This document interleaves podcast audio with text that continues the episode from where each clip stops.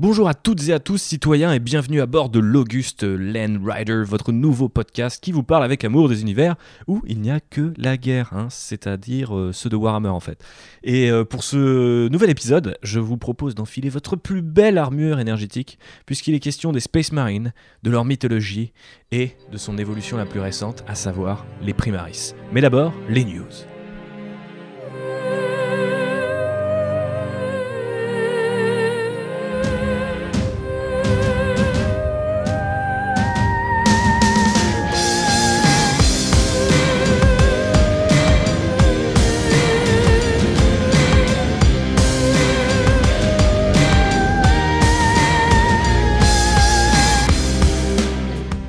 JB, puisque tu m'accompagnes une nouvelle fois à bord du Land Rider, je te propose d'inaugurer les news avec un petit fan film. Ce n'est pas une news du coup officielle qui nous vient directement euh, de Games Workshop, mais euh, ça fait quand même plaisir. Est-ce que tu peux nous expliquer de quoi ça s'agit? Eh bien, de quoi ça s'agit? Oui. Très bien.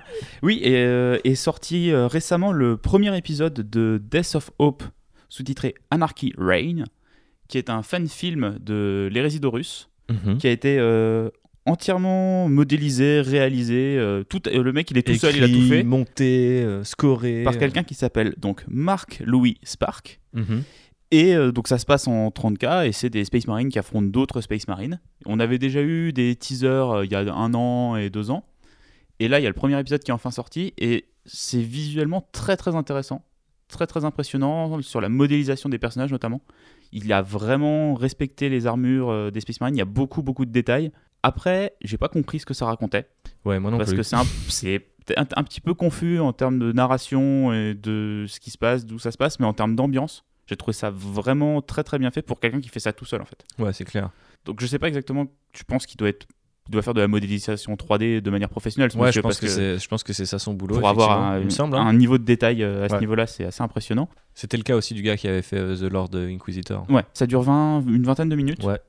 Euh, bon, comme j'ai dit, de- en termes de scénario, j'ai pas très bien compris ce que ça racontait, ce que ça voulait dire, c'est un peu confus.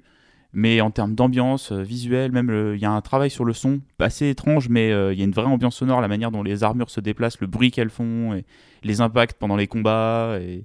Si vous êtes nouveau à bord euh, du Land Rider et que vous vous posez des questions sur à quoi ressemble le Warhammer 40 000, euh, à quel point ça peut être horrifique ou euh, dérangeant, je vous propose de regarder ce fan film plus comme une sorte, et il faut le voir peut-être plus comme une sorte de, une note de démo en fait. une ouais. démo ouais, de ce que ça peut être. Voilà. 40 000, et comment le chaos peut être représenté, parce qu'il y a, il y a tout ce côté dans Warhammer 40 000 où les démons sont immatériels et où ils apparaissent en sortant du warp et ils se matérialisent dans l'espace euh, humain ou réel.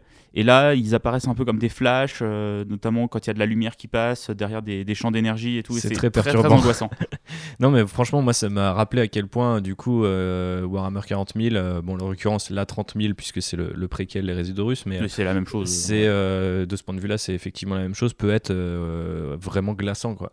Et euh, il y a, y a- y a tout. euh, bon, ceux qui le, celles et ceux qui l'auront vu euh, se souviendront du coup du, du bébé. On laissera aux autres Ah, la scène du bébé, elle est. Mais- j'ai- elle m'a vraiment dérangé. Quoi. Ouais, ouais. Parce qu'en plus, je suis pas un amateur de films d'horreur ou de trucs comme ça, tout ce qui est body horror et tout. C'est pas des trucs que je consomme énormément, donc dès qu'il y en a un peu, ça me surprend toujours. Et, euh, Mais on en reparlera peut-être Ah, euh, le temps d'un épisode spécial, mais il y a un vrai, il y a un vrai côté horrifique à Age of Sigmar aussi d'ailleurs dans les univers de Warhammer. Euh, c'est pas pour rien que Black Library a créé un, un label euh, Warhammer Horror et bientôt un, War- un Warhammer Crime, mais euh, Warhammer Crime si on veut on mettre. Warhammer, faut le dire comme ça. Warhammer, yes. Euh, mais voilà, allez checker Donc, Death ouais, sur YouTube. Sur YouTube. euh, Et c'est étonnant parce qu'après, avec les teasers, avec ce qui s'est passé avec Astartes, vu que là ils ont lancé leur série, on sait pas si Games va pas faire strike ces trucs-là. Je pense que c'est pas dans leur, leur- C'est pas dans, leur intérêt de le faire parce que sinon t'as l'effet euh, stressant qui fait que Ouais. quand t'interdis quelque chose, tout le monde en parle. Ouais. Mais euh, ouais, c'était sympa. Je, moi j'ai bien aimé, je regarderai la suite en espérant que ça soit peut-être un peu mieux expliqué ou en termes de contexte, qu'on comprenne un peu mieux les enjeux et les buts euh, de chacun des personnages. Ok, on surveillera ça bien entendu et euh, on vous partagera la suite euh, dès qu'on a des nouvelles de Death of Hope. Voilà, donc euh, voilà, moi c'était ma news, donc il y a un petit peu en dehors des produits pure Games Workshop mais qui s'en rapprochent dans l'univers, alors que toi tu es complètement un Yankee et tu es sur la news Warhammer Community de la semaine. Quoi. Exactement, les gens l'auront peut-être remarqué à nos posts sur les réseaux sociaux, mais sort bientôt le Battle Tome, le livre d'armée Séraphon, anciennement Homme Lézard, pour Age of Sigmar dans sa deuxième version du coup, version qui revient sur euh, bah, des, choses dont on parlait euh, lors de l'épisode précédent et qu'on racontait un petit peu euh, nos factions préférées, nos armées préférées. Et on disait que Warhammer Fantasy Battle avait ces fameux hommes lézards et qu'ils étaient faits de chair et de sang et qui vivaient dans la jungle de la lustrie et que maintenant c'était plus des sortes de fantômes qui venaient aider les gentils au moment opportun. Ce n'est plus le cas, ou en tout cas ce n'est plus entièrement le cas. Mm, c'est ça, maintenant ils ont on va dire rectifié, parce qu'il y a beaucoup de gens qui étaient un peu déçus avec cette idée que ça soit que des esprits.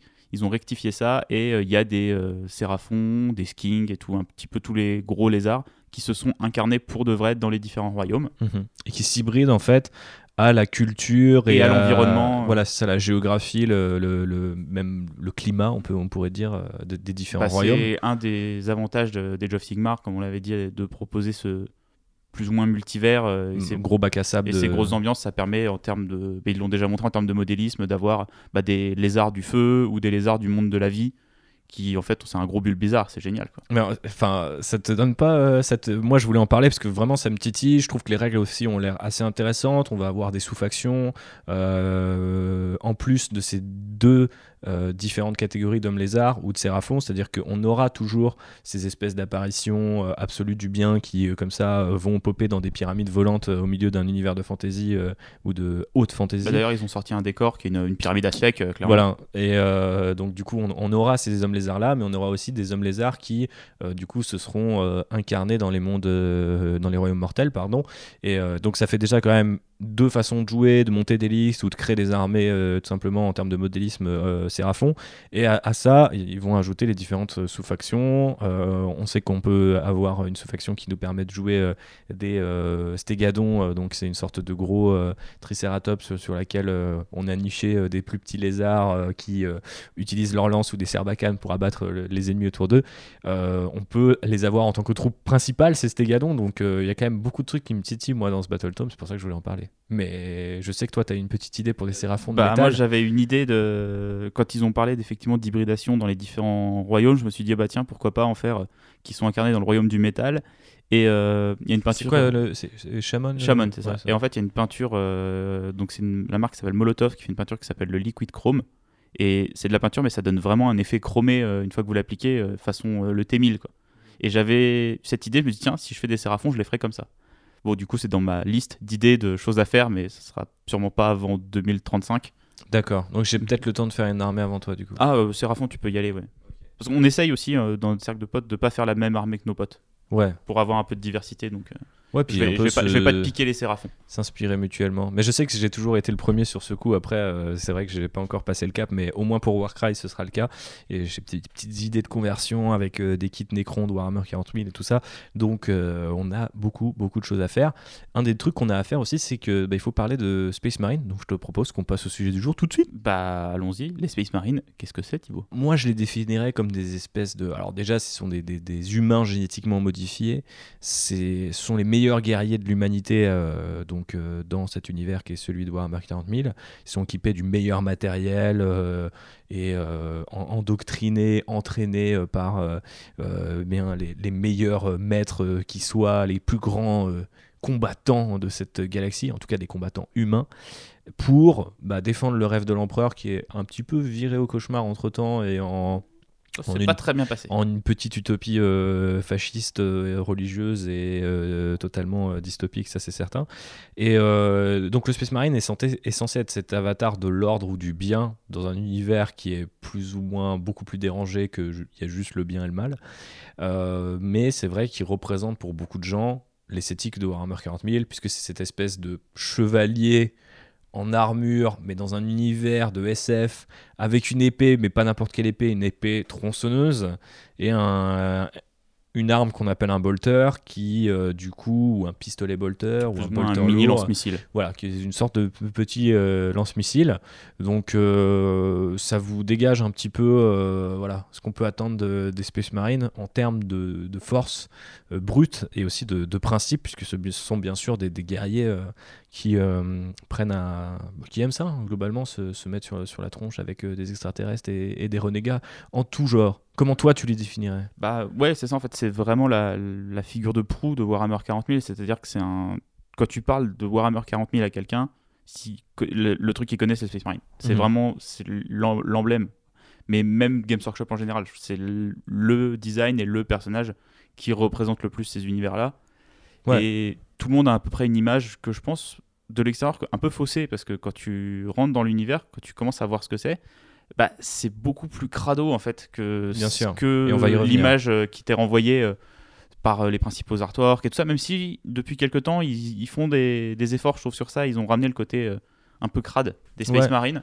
bah, En fait, Et tu peux- on, est, et on est moins sur le côté euh, superbe armure rutilante, nickel, l'ultramarine, donc le gros bonhomme bleu euh, parfait, euh, le guerrier ultime et tout. Il, il les salisse de plus en plus pour donner de la nuance. Et encore là, c'est que on reste du côté loyaliste, on va même pas du côté euh, chaos et bien euh, sûr. ceux qui sont corrompus par les démons où là, euh, bah, il y a des câbles, des tentacules, euh, des boursouflures dans tous les sens. Bien sûr, euh, d'ailleurs, ouais, c'est vrai qu'on l'a pas, on l'a pas précisé, mais on va rester sur les Space Marines loyalistes, les Space Marines tels qu'ils avaient été conçus par l'empereur pour être le bras armé euh, du- de l'humanité. Alors c'est marrant qu'ils s'appellent les Space Marines euh, dans, au sein du lore, au sein de l'univers, devrais-je dire. Warhammer 40 000, on les connaît également sous le nom de l'Adeptus Astartes Oui, ou juste les Astartes. les Astartes, mais ça, c'est vraiment aussi des raisons de copyright. Bien sûr. Simplement parce que c'est plus Space Marine, tu peux pas déposer cette marque-là, alors que Adeptus Astartes, tu peux. Il y a eu d'ailleurs un conflit à l'époque pour un roman, je crois, qui s'appelle Space Marine, ou quelque chose, euh, enfin, où il y avait Space Marine dans le titre. Et euh, je crois que Games Workshop avait fini euh, par, par gagner, il me semble. Après, c'est vrai qu'effectivement, le terme Space Marine est aussi un terme un peu générique qui euh, est apparu, euh, on va dire, euh, dans les années 80, années 90, dans la SF, avec du coup pas mal de, de romans, mais aussi on peut penser, bah, par exemple, les, bah, les Marines de Aliens, dans le deuxième Alien de James Cameron, c'est censé être des Space Marines. Littéralement, c'est des, Des Marines, de mais l'espace. dans l'espace. Des... Ah, c'est un nom qui est très générique au départ quand même. Voilà, et mais des figures comme le, comme le Doom Guy de Doom ou le Spartan dans Halo sont aussi des Space Marines en fait euh, dans, dans cette idée de mecs ultra musculeux, potentiellement génétiquement modifiés, qui utilisent des armures que les autres peuvent pas porter, qui sont plus grands qu'un humain, plus forts qu'un humain. Euh, et qui maîtrisent des, enfin qui peuvent utiliser du coup euh, des armes aussi euh, beaucoup plus grosses et potentiellement avec énormément de recul. Mais tout ça dans l'espace. Mais tout ça, effectivement, dans l'espace, d'où la question Space Marine. D'ailleurs, on pourrait peut-être, pour que les gens situent un petit peu mieux, notamment si vous êtes un peu nouveau dans l'univers Warhammer 40 000, comment ça s'est passé en fait? Parce qu'on imagine que la conception de tel guerrier, ça se fait pas euh, comme ça en un éclair. Bah oui, puis c'est très important dans l'histoire de Warhammer 40 000, d'où ils viennent, comment ils ont été créés et ce qu'ils sont devenus.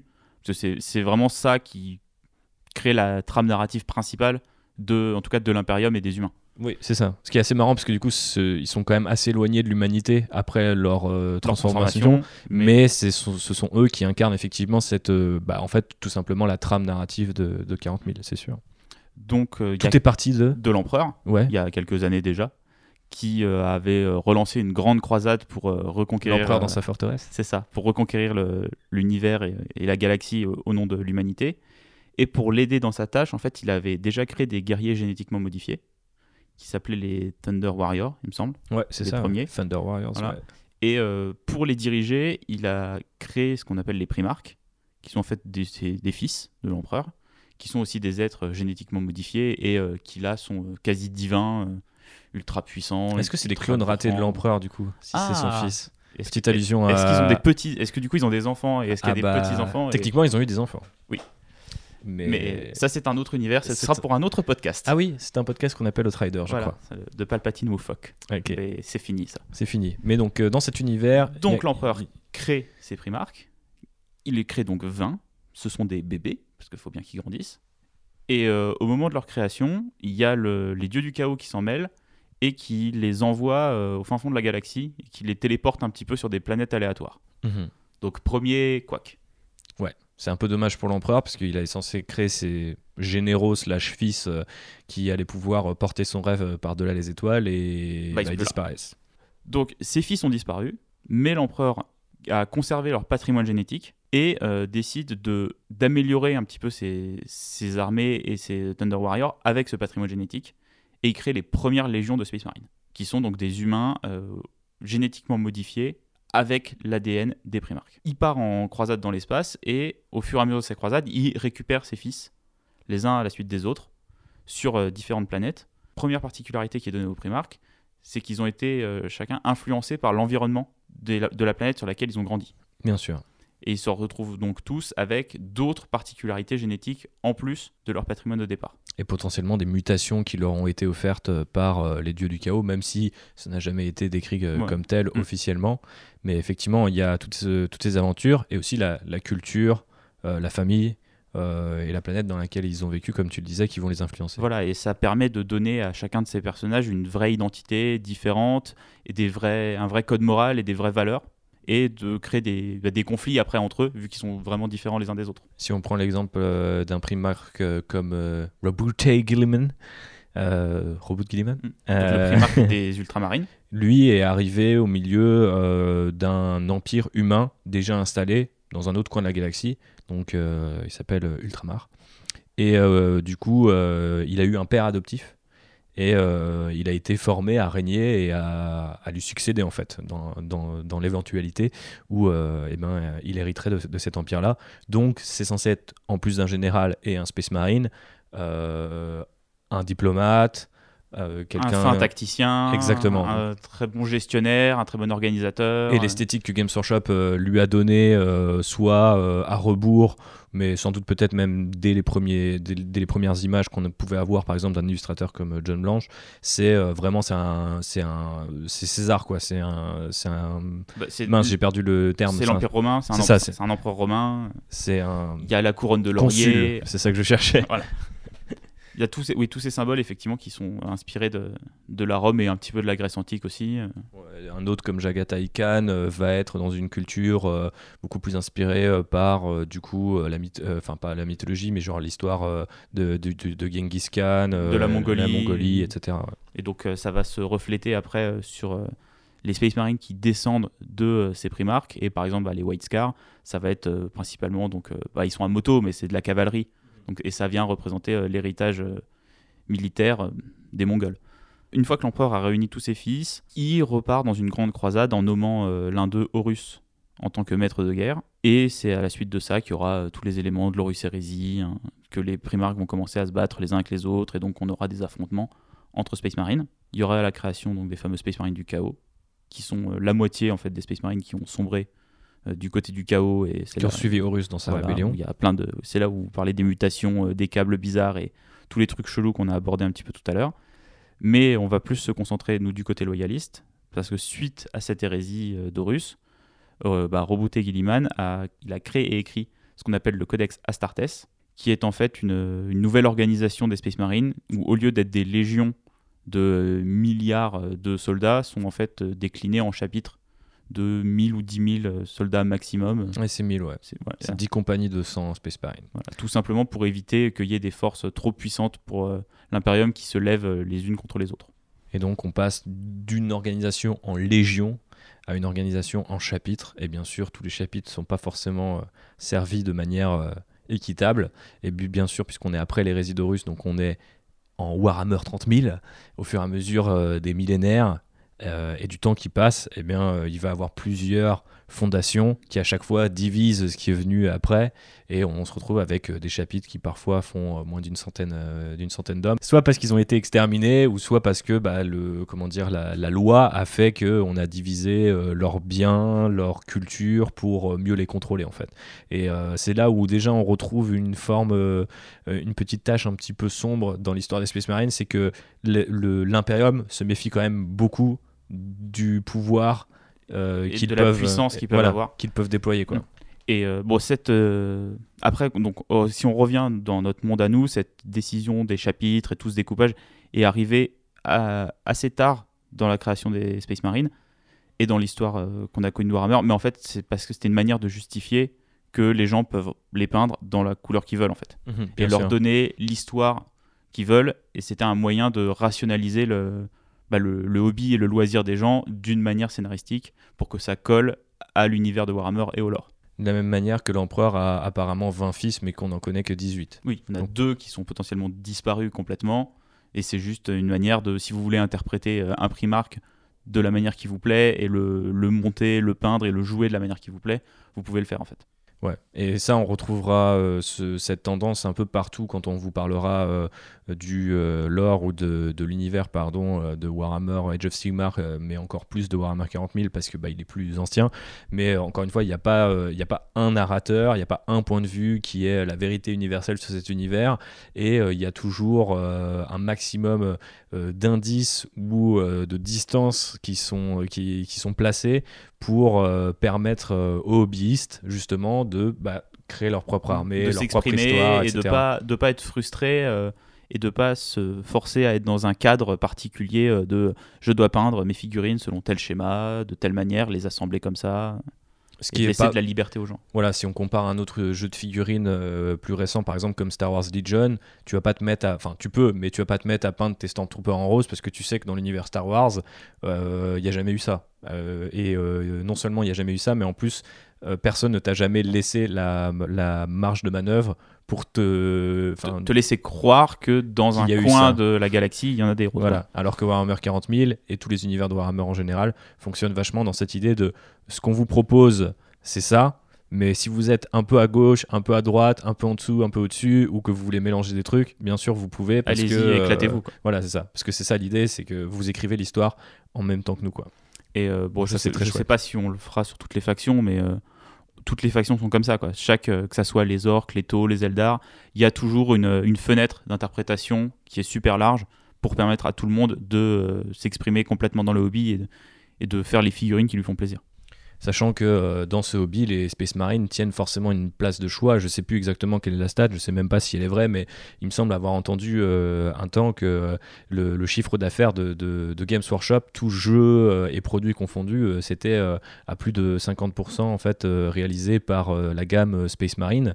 Donc bien évidemment, quand tu disais que les gens, ce qu'ils connaissent de Warhammer 40 000, c'est Space Marine, ça se vérifie aussi dans les ventes. Euh, comme tu le disais en off tout à l'heure aussi, euh, tous les joueurs de Warhammer 40 000 ont eu une armée Space Marine à un moment ou un autre, voire en ont même plusieurs, ou euh, ont quelques fixes à et là. Pour, Bah, c'est un, un élément qui est tellement central dans l'univers que Tu peux pas l'éviter. si tu, ouais, si tu, tu peux très bien jouer à Warhammer 40 000 et t'intéresser à l'univers sans t'intéresser au Space Marine, mais tu rates une pierre angulaire tellement importante que c'est dommage. Et c'est pour ça que dès l'épisode 2, on en parle.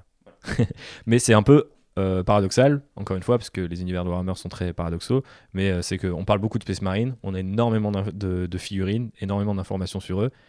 Euh, faut visualiser que au sein de l'univers, si on était des citoyens de l'Imperium, on aurait euh, très peu de chances de croiser un Space Marine et on pourrait même croire qu'il s'agit de légendes. et euh, voilà, exactement.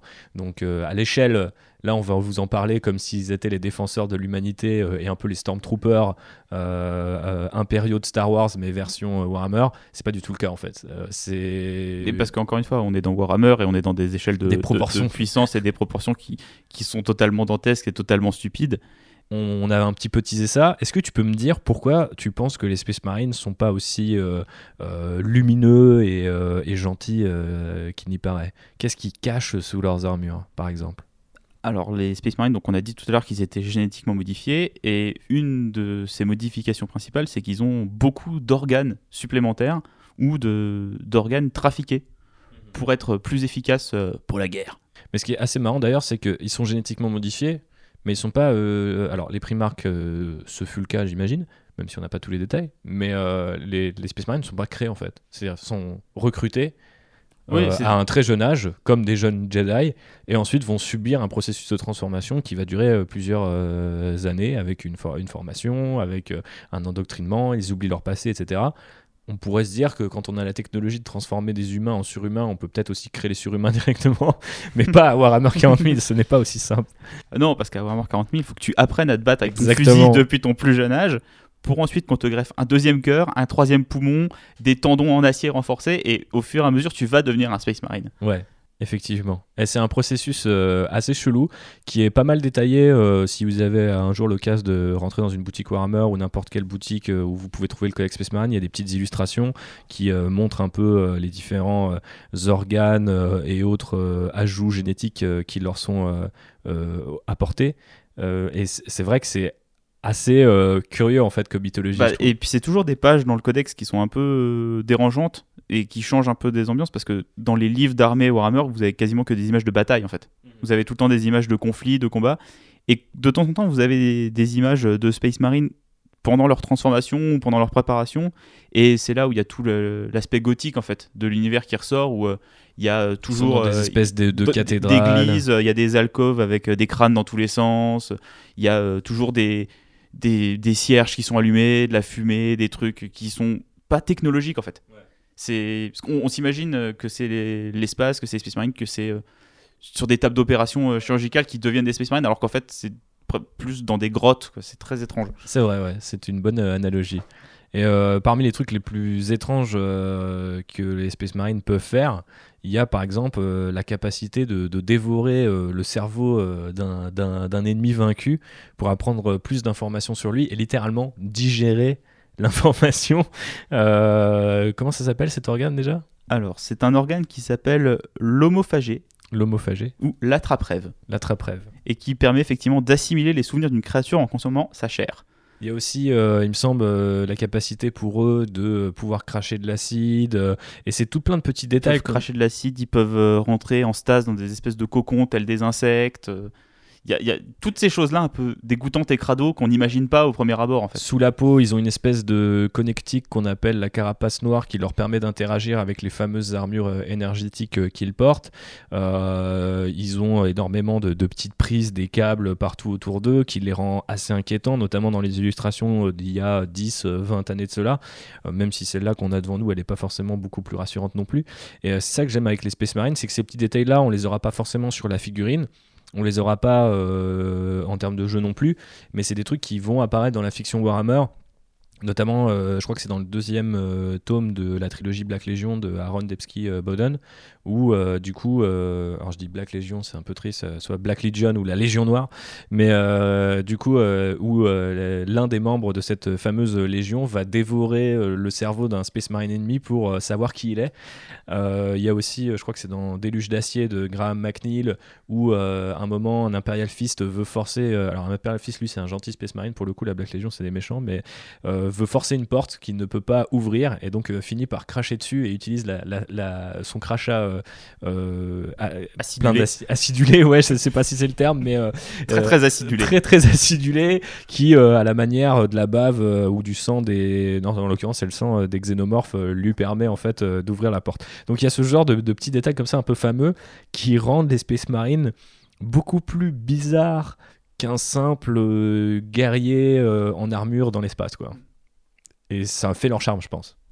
Bah ça, ça vient rajouter du bizarre en fait et des trucs chelous et Warhammer c'est que ça, c'est que des trucs bizarres et chelous et c'est les gentils donc forcément ils sont euh, populaires on l'a dit tout à l'heure et euh, la dernière évolution euh, du mythe du Space Marine euh, elle date de 2017 et de la huitième édition de Warhammer 40 000 qu'on présentait dans l'épisode 0.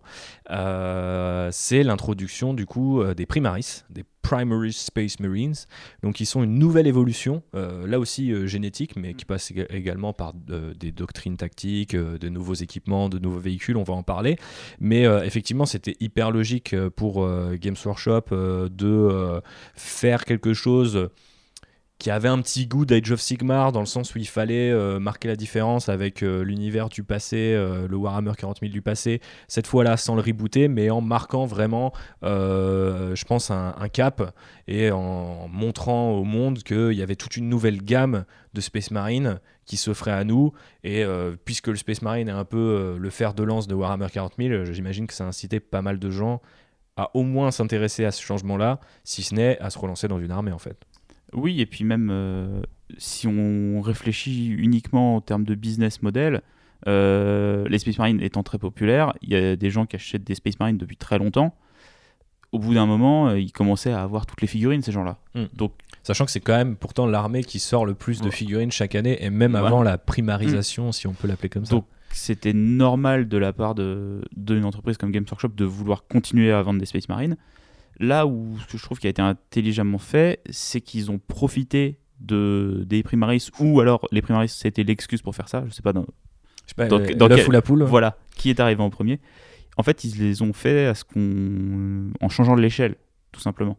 Parce que si on prend les Space Marines avant, ils étaient, en termes de figurines, ils étaient à peine plus grands que les figurines d'humains. Alors que dans le lore et dans l'univers, ils sont censés être beaucoup plus grands. Ils sont censés faire au moins 2m30, 2m50 chacun. Et là, ça se ressentait malheureusement pas en termes de modélisme. Le- moi, ce que j'aime beaucoup chez les Primaris, c'est le fait qu'ils soient beaucoup plus grands, que les figurines soient beaucoup plus imposantes.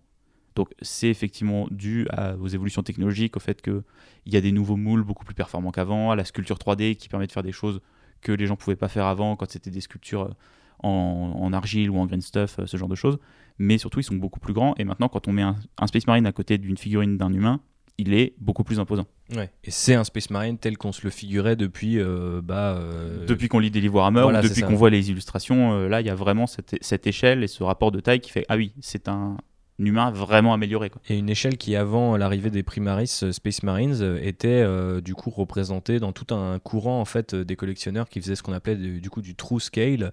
Donc en anglais, c'est euh, quoi C'est l'é- l'échelle véritable, euh, la vraie, la véritable échelle. Donc il s'agissait en fait d'utiliser, de rallonger en fait les pièces de plastique pour rendre les Space Marines plus grands. ils rallongeaient les jambes, ils agrandissaient un petit peu les torses. c'était, c'était de la bidouille, mais ça, ça a mené quelque chose qui marchait un petit peu mieux en termes de design. Et euh, là, maintenant, euh, c'est. Je pense que Games. Workshop s'en est un peu inspiré? Moi, j'ai un peu l'impression que les, bah, forcément les proportions sont, sont toujours les mêmes parce que ces primaris ont amené de nouvelles choses, on va en parler, mais c'est vrai que euh, souvent, euh, je- quand je vois notamment certaines, certaines poses, j'ai vraiment l'impression de voir ce que les membres de cette communauté Trouscale faisaient. Quoi. Euh, je me souviens notamment, ils utilisaient les jambes des Terminators, qui sont censées être une armure encore plus grosse pour les Space Marines, une armure réservée à l'élite de l'élite. Et euh, du coup, ils utilisaient ces jambes-là parce qu'elles étaient légèrement plus grandes. Et je trouve qu'effectivement, les jambes de Primaris aujourd'hui ressemblent pas mal à des jambes Mm. de Terminator d'avant, en fait. Bah, il y a un- une chose qu'ils ont faite quand ils sont passés au Primaris, c'est qu'ils ont euh, rallongé en fait les jambes et les torses des figurines, mais ils ont pas vraiment touché ni au casque, ni aux bras, ni aux épaulettes. Et ce qui rend du coup les deux gammes compatibles. C'est ça. C'est-à-dire que, alors, pas Plus ou moins. complètement, complètement, vous avez peut-être besoin de, de, Bidouiller un de bidouiller un peu, de gratter un petit peu avec euh, des couteaux de modélisme, mais au final, vous pouvez mettre des bras de Space Marine d'avant sur des corps de Primaris et il n'y aura pas une vraie différence. On, on le verra peut-être, euh, les, les experts et les yeux avertis euh, s'en rendront peut-être compte, mais euh, il n'y aura pas une vraie difformité dans la figurine. Ouais, il y, a- il y a une échelle qui a quand même été respectée. Après, effectivement, euh, ce qui a toujours posé problème, c'était un peu ces jambes. Ils avaient toujours l'impression d'être en train de faire des squats, en fait, les Ah, Space avaient Marines. les jambes un peu arquées tout le Voilà. temps. Donc, euh, du coup, forcément, quand on là, on voit des Space Marines euh, comme les Primaris à travers euh, différentes euh, figurines ou même certains héros, pas forcément des unités, on, a vraiment ce sentiment de, de puissance et cette échelle qui a été euh, effectivement grandie. Ce qui est assez marrant, euh, et on essaiera de se poser la question un peu plus loin dans le podcast, c'est de se dire qu'ils auraient très bien pu euh, rénover la gamme Space Marine en la remettant à l'échelle, euh, je pense, voilà, en, en- en- en restant d'un point de vue modélisme en fait. Oui, en Et- annonçant juste c'est des nouveaux Space Marines, c'est une nouvelle armure, mais sans rajouter une couche de d'histoire ou de lore derrière. Et, et ils ont fait ce, ce- ce choix-là. Alors du coup, on va rentrer un petit peu dans les détails de qui sont les, les primaris pour les Space Marines normaux et pour l'Imperium. Alors, euh, premier paradoxe, c'est qu'ils ont été créés il y a 10 000 ans. Donc euh, ça, c'est une petite euh, rétroactive continuity. Euh, donc euh, là, j'utilise un anglicisme, mais pour vous expliquer qu'effectivement, euh, on a rajouté à, l'histoire passée de Warhammer 40 000 un petit élément qui, traînait là. Personne l'a jamais su, mais ça, il y a 10 000 ans, ce bon Gilliman, euh, au moment de la seconde fondation et de la division des légions en chapitres, souvenez-vous, il a commissionné quelqu'un qui s'appelle Belisarius Cole qui est l'un des euh, dirigeants de Mars. En fait, Mars, dans l'univers de Warhammer 40 000, je sais pas si on l'a dit dans les épisodes précédents, donc on va le redire là, mais euh, et, euh, et représente en fait euh, la tout ce qui a trait à la technologie. Et du coup, C'est la il- Silicon Valley de l'univers c'est ça de 40 000. avec beaucoup plus de, de câbles et de tentacules et de, de pattes mécaniques, mais oui, c'est c'est à peu près ça. Et donc, du coup, il a confié à ce call, qui est quelqu'un de très entreprenant et très ambitieux, euh, la lourde tâche de recréer une nouvelle génération de Space Marine en lui laissant en fait euh, le fameux patrimoine génétique, tu as utilisé l'expression et c'est l'expression consacrée, des Primarques. Il lui dit euh, écoute, là je sens que ce que je suis en train de faire, le bouquin, diviser les lésions en chapitres et tout, Ça- on ça en a besoin marcher. maintenant, mais dans 10 000 ans on n'en aura pas besoin, il nous faudra autre chose, et il nous faudra une nouvelle génération de Space Marine, donc tu te mets au boulot, il se trouve qu'entre temps, bah, Gilliman euh, du coup euh, a été mis en stase, et euh, bah, du coup quand il s'est réveillé récemment en 2017, enfin au 41e millénaire, mais en 2017 pour nous, euh, dans cette huitième édition de Warhammer 40 000 et qu'il a vu que l'Imperium était divisé en deux par cette grande faille qui faisait rentrer euh, l'univers immatériel dans l'univers euh, matériel, il a dit au fait, je vais aller revoir mon petit copain Cole. Euh. Belly vient là. Et euh, il a dit, euh, Belly, t'en es où? Et du coup, il lui a dit, bah voilà, en 10 000 ans, hein, quand même, j'ai eu le temps de, de bien taffer. Et donc, il un C'est ça. Il a créé une armée en plus. Et moi, je me souviens d'ailleurs de la vidéo qui annonçait les primaris sur le YouTube de Warhammer. Et ce que je visualisais, c'était ça. T'avais Gilliman et Cole qui sont sur une espèce de plateforme. Et tout autour d'eux, t'as des espèces de petits embryons comme ça de, Space Marine. euh, un peu comme si c'était une sorte de boule S'ils étaient à l'intérieur d'une boule à facettes, où chaque facette était en fait un petit embryon de Space Marine. Et euh, donc, du coup, tu visualises vraiment effectivement Camino et l'attaque des clones. Donc, ça, ce sont les premiers euh, primaris Space Marine qu'on appelle euh, du coup euh, les éveillés. Il y aura ensuite les endoctrinés, donc euh, bah, ce sont ces fameux primaris qui vont être, qui vont rejoindre les fameux chapitres dont ils sont issus, parce que on se base toujours sur le même patrimoine génétique, souvenez-vous, et on va leur dire, bah regardez, il y a 10 000 ans, je vous ai conçu comme un ultramarine. Voici aujourd'hui ce que sont les ultramarines ils vont apprendre à faire la guerre et donc euh, ils se battent aux côtés euh, euh, bah, de leurs frères qui eux bah, sont des space marines normaux. Je ne sais pas comment il y a les gens qui utilisent l'expression mini marines. Les mini oh, ouais, je sais pas comment toi tu les Ah, j'aime bien, j'aime bien le mini marine. Les mini marines. Et, Et la- d'ailleurs, ça a créé, bah, dans, le- dans les histoires, il y a tout un tas de conflits sur certaines, Yes. certains chapitres qui ont accueilli les primaris avec joie, ceux qui manquaient de soldats notamment, et d'autres euh, chapitres qui ont été un peu un peu plus méfiant. un Mé- peu plus méfiants. Et... Mais parce que voilà, il y a tout, euh, tout ce côté où dans l'Imperium, euh, l'Imperium se méfie des Space Marines, les Space Marines se méfient de l'Imperium. euh, Les Space Marines se méfient des autres Space Marines. Voilà, ils se méfient aussi de Mars et euh, de l'Adeptus Mechanicus. Et tous ces gens-là travaillent ensemble pour normalement le bien de l'humanité, mais ils passent leur temps à se faire des petits coups de pute dans le dos. Et euh, donc du coup, on a euh, ces primaris qui vont débarquer en créant pas mal de tensions. Effectivement, on va revenir dessus ensuite. Euh, mais tu sais ce qu'ils ont de plus en fait qu'un Space Marine, parce que tu l'as dit, quand même, il y a énormément d'organes, il y a une transformation. Alors qu'est-ce qu'ils ont pu trouver de nouveau en fait pour ces primaris Bah, ils ont trois organes supplémentaires, il me semble. Ah, c'est exact. Ils sont passés de 19 à 22 organes. en- C'est vraiment n'importe quoi. en récupérant notamment des tendons euh, renforcés, Euh, quelque chose qu'on appelle. euh, Parce que du coup, est-ce que les mini-marines sont des tendinites Et ils se sont dit, tiens, ça, on va l'améliorer. ouais, peut-être, ouais. Mais apparemment, ouais, ça, ça leur permet d'avoir. Bah, c'est lourd, un bolter, tout ça. Ouais, ils encaissent mieux le Ah, le bolter elbow, on connaît Ouais. bien. Et, et, ils ont aussi le Magnificat. Ou euh, alors, euh, si je le prononce comme ça, ça peut-être, on dirait que c'est un peu euh, attrait au chat et au félin, donc faut peut-être le prononcer. Ah, le Magnificat. le Magnificat. Ouais. Ah, oh, c'est mignon. Alors, faut peut-être le prononcer le Magnificat. Euh, qui alors c'est là où on rentre dans un truc très nerd mais en même temps très drôle c'est que du coup c'est la moitié de ce qu'on appelle l'immortis glande donc la glande immortis euh, qui donnait aux primarques leur taille Euh, mais c'est que la moitié parce que apparemment euh, Belly Belisarius Cole euh, il n'a pas vraiment réussi à euh, copier cette technologie à son plein potentiel donc ils ont la moitié de cette fameuse glande qui leur permet d'être encore plus résistant qu'un Space Marine normal, mais pas encore aussi résistant qu'un Primarque, même s'il avait accès au patrimoine génétique des Primarques. Et ça c'est fort. Bah, c'est fort, mais pas trop, du coup. Point faible, pas trop fort. Et le troisième organe c'est la Belisarian Furnace. Je sais pas comment elle s'appelle en, en- en français, mais c'est une, une sorte d'organe dormant entre les deux cœurs qui est déclenché uniquement en cas extrême et qui permet aux Space Marines euh, de cicatriser encore, Eh ben, encore plus vite. C'est la fournaise bélisarienne. La fournaise belisarienne, si c'est pas beau. surnommé le galvaniseur. Le galvaniseur. Voilà. Donc, euh, avec ça, une taille décuplée, parce qu'ils sont aussi plus gros euh, au sein de l'univers. Il n'y a pas que en termes de figurines. Ils sont effectivement plus gros dans l'univers qu'un humain normal et qu'un Space Marine. Donc euh, ça doit être assez marrant d'ailleurs. On te dit, ah au fait, euh, ça c'est les grands frères d'il y a 10 000 ans. Ils étaient paumés quelque part. Et donc va falloir que tu les entraînes parce qu'ils sont plus vieux que toi techniquement. Mais ils n'ont pas d'expérience du combat. Et euh, oui, euh, ils font un mètre de plus, mais c'est normal, t'inquiète pas. Euh, donc c'est assez marrant d'avoir été. Et là pour le coup, je sais pas si c'est génial, nul ou un mélange entre les deux. Je pense que c'est sans doute un mélange entre les deux. Mais euh, j'adore le fait que Games Workshop ait été à fond là-dedans. C'est-à-dire que les mecs auraient très bien pu éluder en fait, éviter complètement cette question, tu vois. En mode, est-ce que les Space Marines sont, euh, sont vraiment plus grands qu'un Space Marine normal? Et non, non, on te dit genre, oui, oui, ils sont plus grands. Ils arrivent et ils font une tête de plus que leur chef, tu vois, genre, et c'est comme ça, il faut qu'ils les, faut qu'ils les acceptent. Donc si c'était des orques, et ben... Ça serait eux les chefs. et ça serait eux les chefs. Mais ce ne sont pas des orques, ce sont des humains, malgré les nombreuses modifications qui les transforment en Space Marine, dont les fameux 22 organes spéciaux. Et il y a ensuite une troisième catégorie de primaris. Ah oui, là, il y en a très peu.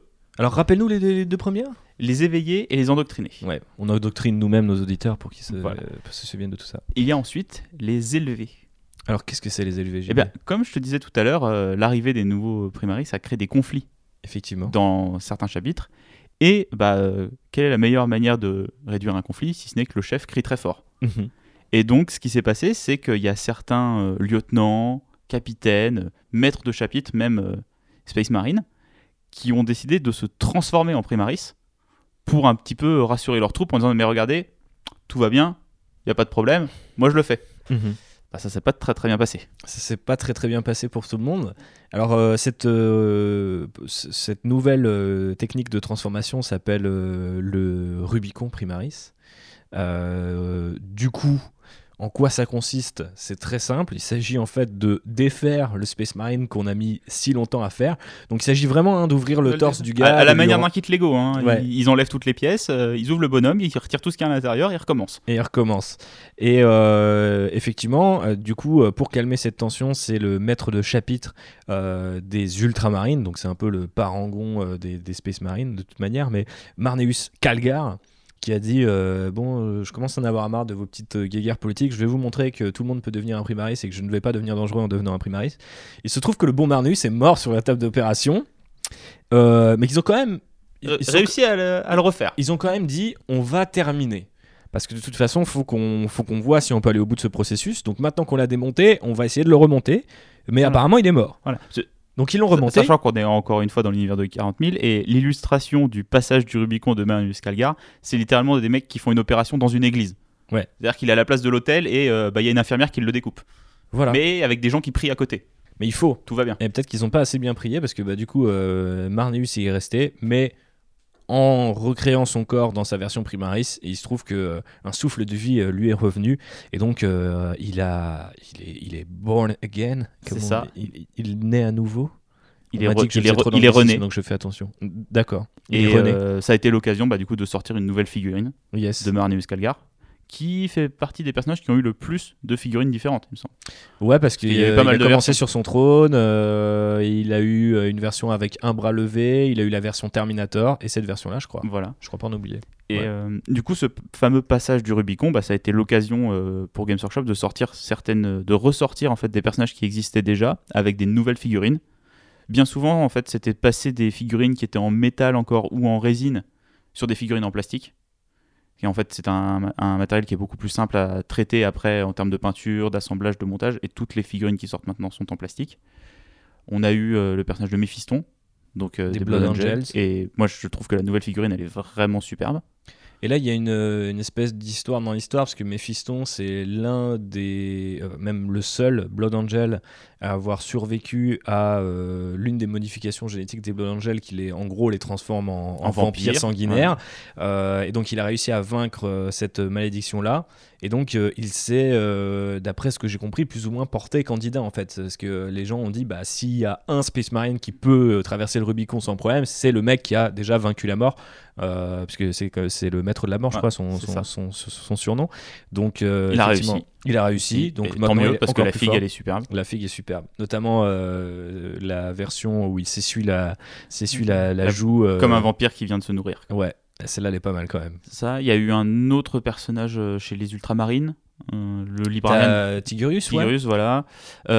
Et ils, en ont, ils ont profité aussi des. Quand ils ont sorti la nouvelle version du codex, là, avec les, les suppléments pour chaque, chapitre, avoir un, un personnage en gros par chapitre. euh, Ouais, donc un, per- primarisé. un personnage Imperial Fist, un Ravengard, un Salamanders. euh, Sachant que c'est pas toujours le chef et ou la figure la plus connue euh, du Non. chapitre. Ça a même été parfois des persos qui ont été inventés, euh, créés de toutes pièces. Et là, ils vont le. Alors, on n'a pas encore vu la nouvelle figue, mais a priori, ils le font euh, chez les Space Wolf aussi avec Ragnar, qui était une très très très vieille figurine. Il me semble qu'elle avait plus de 25 ans, la figurine.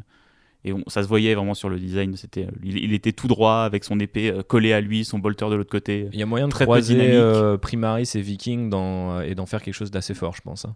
Maintenant qu'on les connaît un petit peu mieux, ces Primaris Space Marines, euh, je te propose, mon cher Gibouille, qu'on les passe en revue en explorant en fait euh, la gamme que nous a proposé euh, Games Workshop euh, à travers ses sorties de Warhammer 40 000 bah, depuis l'été 2017 jusqu'à aujourd'hui, enregistrement de ce podcast en mars 2020. Qu'est-ce qu'on peut dire des Primaris? Bah, il y a alors une chose que j'ai trouvé très intéressante qui a été faite dans la gamme, c'est que donc l'armure et les Primaris sont censés être avec une armure euh, MK10. sachant qu'il y a eu du coup 10 autres armures de Space Marine avant. Mais c'est la première fois, j'ai l'impression, où il y a des vraies variantes de cette armure-là. C'est-à-dire qu'avant, il y avait euh, la MK5, la MK6, euh, la MK8, qui, étaient des armures. la précédente, différentes. des évolutions. Voilà, et à chaque fois, elles avaient un look un petit peu différent, ça évoluait au fur et à mesure. Là, la MK10, elle a plusieurs versions. Il y a donc la version euh, normale. La MK10 Tacticus. Du coup, bah, il y a deux variantes après cette Tacticus, qui sont l'armure Phobos et l'armure Gravis. Exact. Donc c'est la même base que la MK10, mais euh, il y en a une qui est plus légère et une autre qui est plus lourde. Et ça permet d'avoir des unités différentes, avec des rôles tactiques euh, différents en, en termes de jeu. Mais ce qui est bien, c'est que je trouve qu'il y a une vraie évolution en fait de, l'armure. On comprend comment elle est faite et euh, pourquoi la version Phobos c'est plus une armure d'infiltration et l'armure Gravis une armure de bourrin. Effectivement. Mais ce qui est assez intéressant, euh, comme tu le notes, c'est que on peut voir l'évolution, les différentes couches qui sont attribuées euh, au Space Marine selon son rôle euh, sur le champ de bataille. Et ce qui est assez cool aussi, c'est que on est peut-être un peu à l'inverse de ce qui se faisait précédemment sur les Space Marines, où on était dans de l'hyper spécialisation. Donc, comme tu l'expliquais, tu as tout l'historique des neuf armures précédentes, où, euh, bon, à part les dernières, euh, généralement, quand on passe de l'une à l'autre, le changement est, quand- visuellement est assez fort. euh, Il y a d'autres rôles, il y a plus d'articulation, plus ou moins d'articulation et tout. Même dans ce qu'on évoquait euh, tout à l'heure, euh, tout ce qui était euh, les armures Terminator, euh, euh, des Space Marines, euh, des Mini Marines, euh, donnait l'impression que tu passais tout de suite dans une, euh, dans une autre. Euh, dans un autre rôle Mm. sur le champ de bataille, dans une, autre, gamme. une autre catégorie d'armure, Voilà, un autre rôle, une autre, ouais, Mais un autre équipement. C'était un peu, t'a- t'avais toujours un peu l'impression que tu devais du coup un peu choisir. Euh, je crois qu'en off, tu m'as dit qu'il y avait ce côté un petit peu Pokémon. euh, Tu commences en scout, tu as une armure légère, après tu as une armure de Space Marine normale, puis tu finis Terminator, donc tu dans ta grosse armure, Et après, tu meurs et t'es dans un dreadnought. et qui est euh, encore plus, qui est une sorte de gros euh, marcheur de, de combat, dans lequel tu es encastré. Donc effectivement, tu as cette évo- évolution-là. Et là, ce qui est assez intéressant, c'est que les Primaris prennent un peu le, le problème, j'ai envie de dire, à l'envers, et se disent non, en fait, on a une base commune et on va la spécialiser ou la déspécialiser selon le rôle et l'objectif euh, Ouais. du moment. Quoi. Euh, alors, en l'occurrence, je sais pas si c'est exploré comme ça dans le lore, il me semble pas qu'ils puissent démonter eux-mêmes leur armure et euh, passer en Phobos ou en Gravis comme ils le veulent, parce que je pense que ça serait peut-être un peu trop SF pour un Hammer 40 000. Mais on le voit dans le design, on sait effectivement que du coup, elles partagent le même euh, vocabulaire visuel en fait, et que c'est très facile de voir les points communs entre les différentes variantes de Ouais. l'armure. Et t'as as vraiment l'impression que t'as l'armure, on va dire Phobos de base, qui a des plaques qui ont. Si tu rajoutes quelques plaques d'armure à certains endroits, tu te retrouves Au avec niveau des mollets par la exemple, Tacticus. Et si tu rajoutes encore plus euh, au niveau des points, au niveau des, du dos et du torse, t'arrives sur la Gravis. Et ça, cette espèce d'évolution, mais au sein de la même gamme et qui est moins violente et moins différente qu'avant en fait. Ouais, je pense que ça répond euh, à une autre envie aussi chez les joueurs Space Marine et euh, d'avoir quelque chose qui est peut-être plus dans l'ordre de certaines armées. Euh, je pense par exemple aux, Eldar où globalement la- le- l'armure est quasiment toujours la même, que tu passes d'une d'un guerrier aspect à l'autre. Euh, T'avais pas ça en fait chez les Space Marines, c'était vraiment l'hyper spécialisation et t'avais un peu l'impression que euh, les différentes armures elles s'excluaient les unes des autres. Oui. C'est-à-dire euh, si t'es en tactique, en armure de base, t'es pas en Dreadnought euh, et tu seras jamais en Dreadnought. Et en puis, fait. et puis même après en termes de, de modélisme et de conversion, euh, tu pouvais pas mettre un bras de scout sur une armure de Terminator. Ouais. Ça, ça se voyait, ça, visuellement c'était pas cohérent.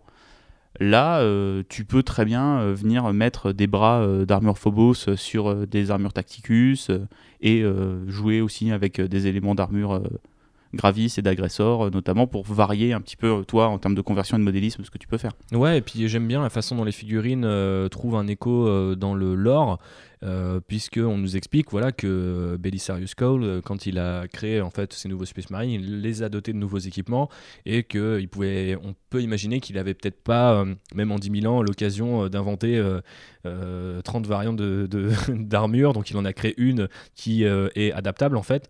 Et je trouve que ça, ça, ça traduit vachement cette idée qu'ils sont nouveaux, donc ils ont des nouvelles doctrines de combat, ils ont des nouveaux outils en fait pour se battre, et c'est assez intéressant de voir ça retranscrit sur ta figue quand tu es en train de jouer avec tes potes quoi. Ils ont aussi des nouveaux véhicules, Yes. euh, donc ils en ont deux, trois pour l'instant.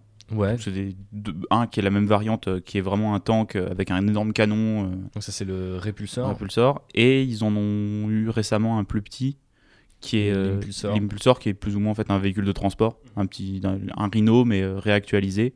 Et ces véhicules, notamment, ils sont, c'est des volants. Ouais. Ce qu'on n'avait pas avant. Avant, on avait des tanks, des vrais chars. euh, Savoir que l'humanité se méfie beaucoup de la technologie euh, anti-gravité qui est soit associée à des trucs mystiques, soit aux aliens, et le plus souvent aux aliens. Donc en fait, généralement, ce sont les unités les plus anciennes euh, ou les plus prestigieuses qui ont le droit de voler euh, sur des, des choses anti-gravité et pas des Space Marines, mais désormais bah, les chars, le char Primaris, l'impulsor, euh, ils volent, euh, donc, et le répulsor aussi. C'est assez marrant d'ailleurs l'esthétique de ces véhicules-là. Je sais pas toi comment tu les trouves? Je sais que moi j'ai toujours eu du mal avec euh, l'esthétique des véhicules Space Marine. Je trouve que les Space Marines sont plus cool euh, en tant que grosse euh, infanterie, Bah, infanterie lourde. c'est- contrairement, tu prends une autre armée de l'Imperium qui est la garde impériale, où là, ça a du sens qu'ils aient des tanks, qu'ils aient des, des véhicules de transport et ce genre de choses, parce que ça reste des humains Ouais. avec des t-shirts et des petites mitraillettes. Quoi. Alors que le Space Marine, en fait, je trouve que l'armure, elle est tellement emblématique du personnage que en termes de jeu et de ré- comment réfléchir au jeu, je trouve ça dommage de les mettre dans un véhicule. En fait. Mhm. Ouais, je, je suis, je suis assez d'accord. Parce que j'ai plus ce sentiment, pour moi, les Space Marines, ils commencent une guerre, ils arrivent, euh, ils commencent une bataille, ils arrivent tous. euh, Toi, j'aimais bien l'idée du drop pod. Ouais. Ça, j'aimais bien. Qui a complètement disparu d'ailleurs Ouais. de la gamme. euh, qui était, euh, pour ceux qui ne connaissent pas, en fait, le drop pod, c'était un module d'atterrissage. voilà, donc un largage orbital. euh, en gros, c'était un espèce d'ascenseur qui arrivait depuis l'espace, qui tombait sur le champ de bataille et les mecs en sortaient. Et ça, pour moi, ça correspond plus aux véhicules des Space Marines que le Rhino ou l'impulsor maintenant, qui sont en fait bah, des véhicules de transport où ils sont euh, serrés euh, les uns contre les autres derrière et euh, le véhicule arrive, drift, la porte s'ouvre et les mecs sortent en courant. Bien sûr. Après, à la défense du coup de, ce que les sculpteurs ont fait sur cette gamme, il y a un- un- une vraie progression aussi dans l'esthétique des véhicules Space Marine Primaris, dans le sens où la plupart des véhicules, et même les anciens véhicules Spa- Space Marine, des, des Mini Marines, si on peut les appeler comme ça, évoquent quand même davantage des véhicules historiques. Alors qu'en fait, les véhicules euh, Primaris évoquent des véhicules modernes, puisque bah, ils sont modernes en fait dans l'univers de Warhammer 40 000 au moment où ils arrivent. Donc euh, on- ça ressemble plus à, des chars euh, de, combat qu'on voit de nos jours. Les tourelles sont plus profilées, avec des, angles un peu plus bruts et tout. ceux de- de- d'avant et ceux d'une autre faction humaine comme la garde impériale, comme tu disais tout à l'heure, ou l'Astra Militarum si on utilise le nom In-Universe. Effectivement, c'est des tanks de la Première Guerre mondiale hyper bruts euh, de décoffrage. Donc c'est vrai qu'ils ont fait quand même un petit effort là-dessus. Après, tout le monde n'aime pas cette esthétique qu'on pourrait qualifier justement de, de tactical. Est-ce que c'est le moment où on parle de tactical Pas euh, carrément. On peut y aller notamment avec les, bah, les unités Phobos. Mhm. euh, qui sont des unités plus d'infiltration ou un peu plus légères et qui ont euh, alors ce que beaucoup de gens appellent le tactical. Euh, moi, c'est une esthétique qui, qui me parle pas trop. Je, Comment tu la définirais c'est, bah, je, c'est- sais- je vais te demander à toi de la définir Ah, parce que moi, c'est un truc qui, me- en fait, le, le côté euh, ouais, poche tactique et euh, je cours sur les murs pour quand je me bats alors que j'ai une grosse armure, ça me, je suis pas trop avec cette idée-là. Moi, je préfère le, le Space Marine qui plus gothique, plus chevalier en fait, ouais, plus chevaleresque ouais, plus, ouais, plus gothique, plus lourd en fait. Et pour moi, un Space Marine, il va pas escalader un immeuble, tu vois. Mhm. Il va rentrer dedans. Il va le faire sauter avec voilà, son poing. il va, il- voilà, il va casser le mur, il va pas l'escalader. Ouais, effectivement. Donc, euh, il y a ce côté tactical avec les Phobos et les, les Rivers, euh, les nouvelles unités. Mais est-ce que tu peux te définir toi ce que c'est que le tactical Ah, je pense qu'à la base, ça vient de l'airsoft en fait. Et je crois que c'est pas mal de gens qui, euh, du coup, euh, s'amusaient à reproduire euh, dans leur tenue d'airsoft avec leur pistolet à billes et tout simplement leurs gilets, leurs bottes, leurs casques, etc.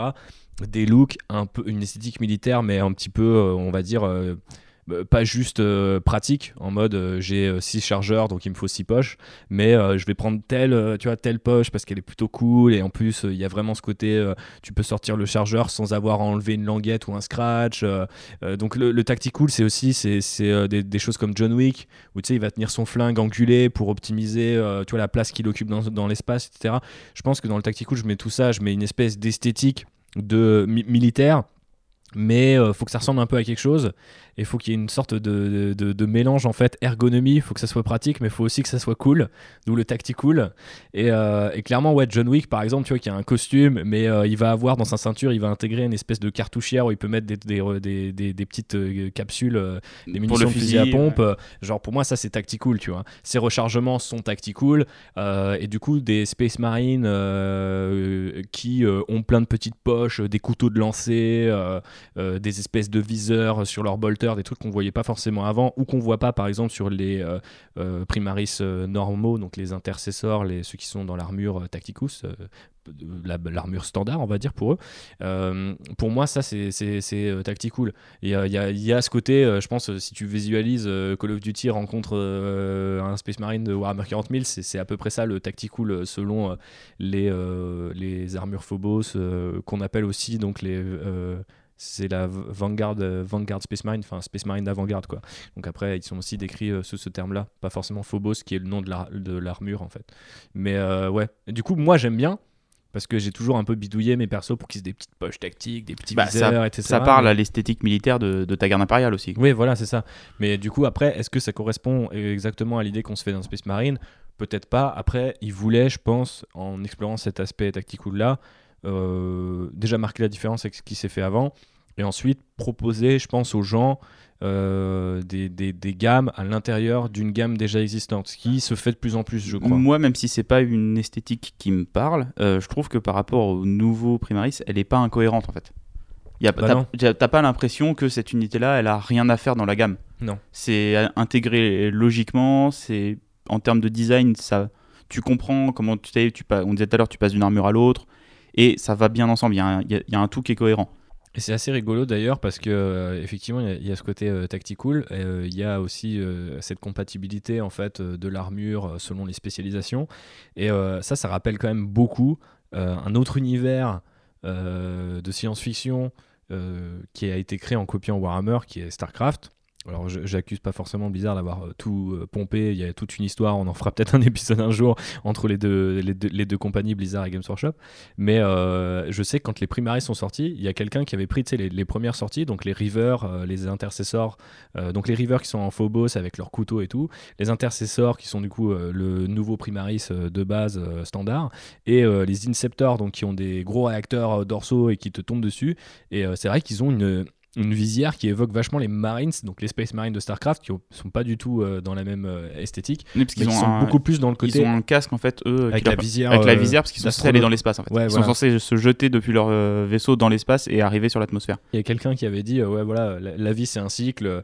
Games Workshop pompé par, par Blizzard et maintenant Games Workshop reprend des designs beaucoup plus proches de, des armées humaines de StarCraft pour les pour les Primary Space Marines je pense qu'en fait, ça se tient plus à une question d'échelle et de silhouette qu'on n'avait pas avant parce que comme tu disais les, jambes euh, et les personnages étaient les, jambes étaient courbées les, dos étaient un peu arqués etc et du coup on n'avait pas l'impression qu'ils étaient super gros avec un torse hyper large une grosse tête. Et effectivement quand on voit les Gravis on a l'impression que c'est un peu les Flamers de, euh, de Starcraft parce qu'ils ont les, lance-flammes au même endroit etc mais j'ai envie de dire à la limite c'est cette bonne guerre non tu vois et, je trouve ça intéressant qu'ils puissent aller explorer euh, renouer un peu le Space Marine de Warhammer 40 000 qui est unique à des Space Marines qui existent dans d'autres univers et qui ont peut-être bah, deux trois trucs cool à récupérer quoi. Ouais et puis euh, bah, de toute façon faut pas non plus croire que les designers euh, ils ont toutes leurs idées qui leur tombent dans la tête euh, gratuitement quoi. Ils font des recherches, ils voient ce qui se fait à côté, ce qui fonctionne, ils réfléchissent bah tiens ça ça marche bien, comment est-ce que nous on pourrait l'intégrer à notre univers, voilà. C'est pas feuille blanche et esprit blanc et je, devine des trucs quoi. Mm T'as des influences diverses toute ta vie en fait. Ouais, il y a une grosse influence euh, là où euh, je pense euh, les Space Marines classiques sont encore très moines guerriers, templiers, etc. ou légionnaires romains dans le cas des Ultramarines par exemple. Là, vraiment, il y a tout un pan des Primaris, voire toute la gamme Primaris, qui est très influencée par, effectivement, les armées modernes ou des technologies de science-fiction. Je pense notamment euh, euh, au Tactical euh, Warsuit, euh, l'Invictus, je crois. Invictor, c'était ça Je crois que c'est l'Invictor. Ah, le, le- oui, je- la figurine là, qui est un dreadnought, mais avec un pilote et pas un cadavre. Voilà, c'est ça. Plutôt que d'être un cadavre de Space Marine euh, encastré euh, dans un marcheur euh, qui lui permet hein, d'être, de reprendre le service, là, on a vraiment un marcheur de combat tel qu'on le conçoit dans Avatar ou dans les deux derniers Matrix, par exemple. Et euh, c'est vraiment le même design avec euh, un Space Marine qui va piloter euh, son espèce de- de- d'engin de chantier. oui, bah, ça ressemble aussi au, au robot d'Alien 2 à c'est la ça, fin. ouais, euh. c'est- à ça que je pensais en disant Mm. euh, engin de chantier. Et, euh, et, et du coup, je sais que les gens avaient pas mal été choqués en disant Bah non, attends, le marcheur Space Marine de base, c'est un Space Marine qui est tombé au combat il y a des milliers d'années, qui est réanimé, qui est mis dans ce sarcophage sur pattes et tout. Et genre, ça, ça, ça, ça existe toujours. hein. Il y, a, il y a une version Primaris euh, du Dreadnought qui s'appelle le, le Redemptor. Mais c'est vrai que ce petit, euh, ce petit marcheur de combat tactique qui est euh, censé supporter un peu justement ces fameuses euh, escouades d'infiltration plus euh, et tout, je trouve que ça marche aussi en fait. C'est-à-dire que c'est peut-être pas du goût de tout le monde, mais dans la gamme, je le trouve hyper cohérent. Il amène de nouvelles possibilités aussi en termes de jeu. On n'a pas trop parlé de ça d'ailleurs, mais euh, les Primaris sont pas non plus révolutionné la façon euh, dont on joue Space Marine sur les tables de jeu. Mais il y a comme ça deux trois unités qui quand même ont amené euh, des, petits, des, petits, des petits bonbons. Quoi. Il y a amené un peu plus, on a amené un peu plus de variantes du coup dans la manière de venir au corps à corps avec bah, ces nouveaux personnages qui peuvent plus ou moins descendre de l'espace, euh, S'infiltrer, se cacher. se cacher. Euh, mais surtout, la- le vrai changement, c'est que avant les Space Marines, ils avaient un point de vie, Ouais. donc il suffisait de les blesser une fois pour les tuer. Euh, là maintenant, ils ont deux points de vie. Ce qui représente peut-être un peu plus le fait qu'ils peuvent encaisser voilà, grâce à sont fameux plus grands, organes. plus résistants. Et en fait, ça crée une vraie différence en termes de ce qu'on appelle le tanking des unités. Donc, c'est leur endurance et combien de dégâts elles peuvent prendre avant de, de décéder. Et ça crée en fait ce, sentiment que voilà, les primaris, ils sont vraiment très résistants. C'est pas, pas comme de la garde impériale ou comme des orques ou comme des Eldar, des, figurines relativement légères qu'on tue facilement. Ça devient très difficile maintenant de tuer un primaris. Il y a des années de ça, dans un Wedworth, il y avait eu un article qui s'appelait euh, Les Space Marines comme au cinéma et qui se basait sur l'introduction euh, complètement euh, emblématique euh, du premier Dawn le jeu de stratégie, et où on voyait un Space Marine endurer des tas de balles envoyées par les orques. Et en fait, c'était comment jouer des Space Marines, mais avec 6 PV, une force de 5, une endurance de 5 et tout. Et en fait. je, sais que j'avais toujours été fasciné par ce truc parce que bah, en fait du coup ton, ton armée de 1000 points en fait c'était quelque chose comme je sais pas peut-être une dizaine de Space Marines mais euh, je trouve que du coup, tu retrouves, bien sûr, à une échelle plus compétitive, c'est pas non plus n'importe quoi, c'est juste 2 PV. Mais c'est sûr que psychologiquement, tu te dis, bah ouais, que tu joues un mec de la garde impériale, il a 1 PV. Obligatoirement, un Space Marine ne devrait pas avoir 1 PV, il en a minimum 2, voire plus en fait. Et je trouve que c'est quand même, c'est pas une très très grosse différence, je pense, en termes de, de, gameplay, une fois que tu es sur la table. Par contre, en termes psychologiques et la relation que tu entretiens avec tes figues, là, il y a un truc qui s'est passé, je pense, avec les Primaris. bah, t'as vraiment le- ouais, l'impression qu'ils sont plus résistants et tu tu hésites pas à dire bah je peux les exposer entre guillemets un peu plus parce qu'ils vont moins mourir. Ils sont plus forts, plus résistants. Ils sont plus forts, ils sont plus résistants, mais est-ce qu'ils sont plus cool? Parce qu'il faut peut-être qu'on finisse par répondre à, la question posée euh, par ce podcast. Est-ce qu'il fallait primariser? Alors, du coup, je voulais te demander, JB, maintenant qu'on connaît un peu les filles, qu'on connaît euh, leurs origines dans cet univers, qu'est-ce que toi, euh, tu trouves d'intéressant dans cette gamme ou ce que tu aurais peut-être voulu changer ou aimerais voir changer un jour ou l'autre? Bah moi j'aime bien les, les nouveaux primaris. Vraiment en termes de look, ils sont beaucoup plus impressionnants sur une table que les anciens Space Marines. Et euh, le choix qui a été fait de faire des sorties comme ça un peu successives en mettant des altérations d'armure et en faisant venir des unités au, fur et à mesure, ça me donne le sentiment qu'en fait il va y avoir des sorties prim- euh, primaris très régulièrement, mais qu'on va pas avoir cette espèce de sentiment que euh, c'est des nouvelles figues qui viennent remplacer les anciennes, c'est-à-dire qu'elles vont venir compléter des gammes, apporter des rôles tactiques qu'il n'y avait peut-être pas encore avant. Euh, comme je disais tout à l'heure, moi j'aime beaucoup l'armure Gravis, et c'est une armure qui a été pour l'instant très peu utilisée dans les designs, c'est-à-dire qu'il y a une unité qui est, la- qui est les agresseurs qui l'ont, et il y a un capitaine seulement. Il y a les Inceptors aussi qui sont en gravis techniquement. C'est C'est pas le même c'est esthétique, pas tout à fait le même esthétisme, mais voilà. Et on a donc euh, il y a eu les unités de base, on a eu des unités d'infiltration, moi j'ai bien envie d'avoir bientôt des unités de corps à corps Mhm. ou euh, d'attaque rapide. On a vu, euh, il y a eu des, quelques leaks euh, qui sont tombés sur internet de potentiellement moto Primaris ou de Land Speeder Primaris. Donc on voit qu'ils vont continuer, euh, je pense, à, rafraîchir en fait la gamme euh, Space Marine avec en, primarisant en fait toutes les unités. Mais c'est très intéressant ce que tu dis parce que moi, mon problème, en fait, un petit peu avec la gamme Space Marine précédente, qui continue d'être explorée, ça, et là, il y a quand même deux trois sorties parfois qui sont juste des, mini Marines, notamment des héros ou, ou des figurines anniversaires, des choses comme ça. Mais c'est vrai que avant, la gamme, elle était un petit peu bloquée entre deux gros problèmes. Euh, le premier problème, c'est que dès qu'il y a quelque chose de nouveau qui sortait, il fallait expliquer pourquoi c'était là et pas euh, avant en fait. Parce que euh, au sein de l'univers, on nous expliquait que s'il y avait des nouvelles unités Space Marine qui arrivaient, c'est parce qu'on avait retrouvé des, schémas techniques qui permettaient, on avait retrouvé en fait les traces de cette technologie perdue, et donc du coup, on se mettait à, les, à les actionner et à créer des nouvelles unités pour les Space Marine. Ce qui était à la fois cool, mais qui était hyper limité aussi dans ce que tu pouvais raconter.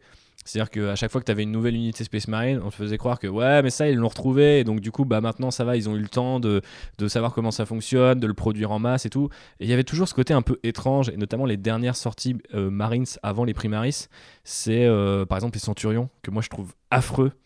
Alors je sais que toi tu les aimes Moi je euh, les aime plutôt bien. C'est des, figurines qui sont pas très très dynamiques. euh, Ouais. vraiment des, Là pour le coup, c'est une exo-armure c'est des pour un grosses Marine. er- exo-armures avec des, des gros canons laser ou euh, des gros points euh, foreurs euh, dessus. Et en fait, je les trouve tellement lourds dans le design que je les trouve assez sympas.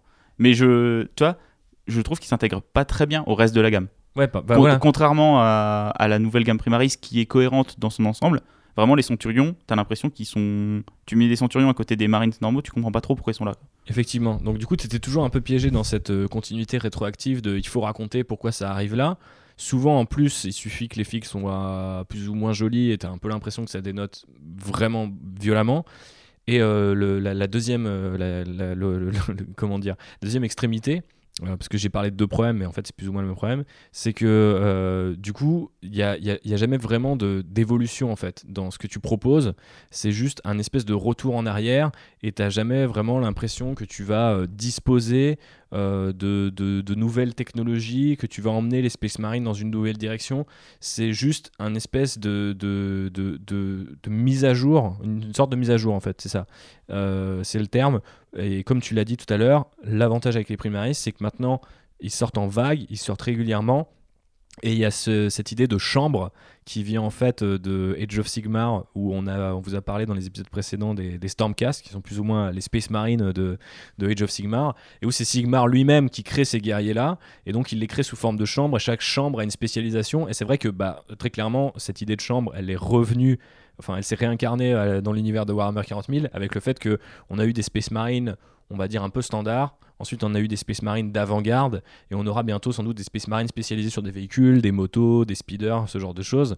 Et, euh, mais, ça, mais donne plus l'impression que c'est juste une mise à jour de ce qui s'est fait avant euh, ou juste une euh, variante d'un truc qu'on connaît. Typiquement, ah oui, on a retrouvé un schéma qui permet de faire un land speeder qui a tel canon au lieu de tel missile. Et du coup, tu es en mode, oui, donc c'est une nouvelle figurine, mais techniquement, on l'a déjà vue. Donc c'est pas très intéressant, ni pour les nouveaux joueurs, ni pour les joueurs qui ont déjà cette armée, de la continuer. L'avantage avec euh, du coup euh, toute cette gamme Primaris, c'est que quand elle se déploie avec sa force de frappe, que ce soit l'esthétique, le nombre de figues, la disponibilité dans les magasins, tu peux pas passer à côté et surtout tu as vraiment l'impression que c'est un événement en fait. À chaque fois, hein. moi je trouve que la première fois forcément c'était un événement, c'était nouveau, je avec me suis dit euh, Imperium, et même après avec Ombrelance quand ils sont venus avec les, les Et- Space Marine Et ça, Vanguard. c'était euh, ouf. C'est toujours la la huitième édition. T'as presque l'impression que c'était euh, il y a quelques années en arrière, ça aurait été une nouvelle édition pour annoncer l'arrivée de nouveaux types de Space Marine.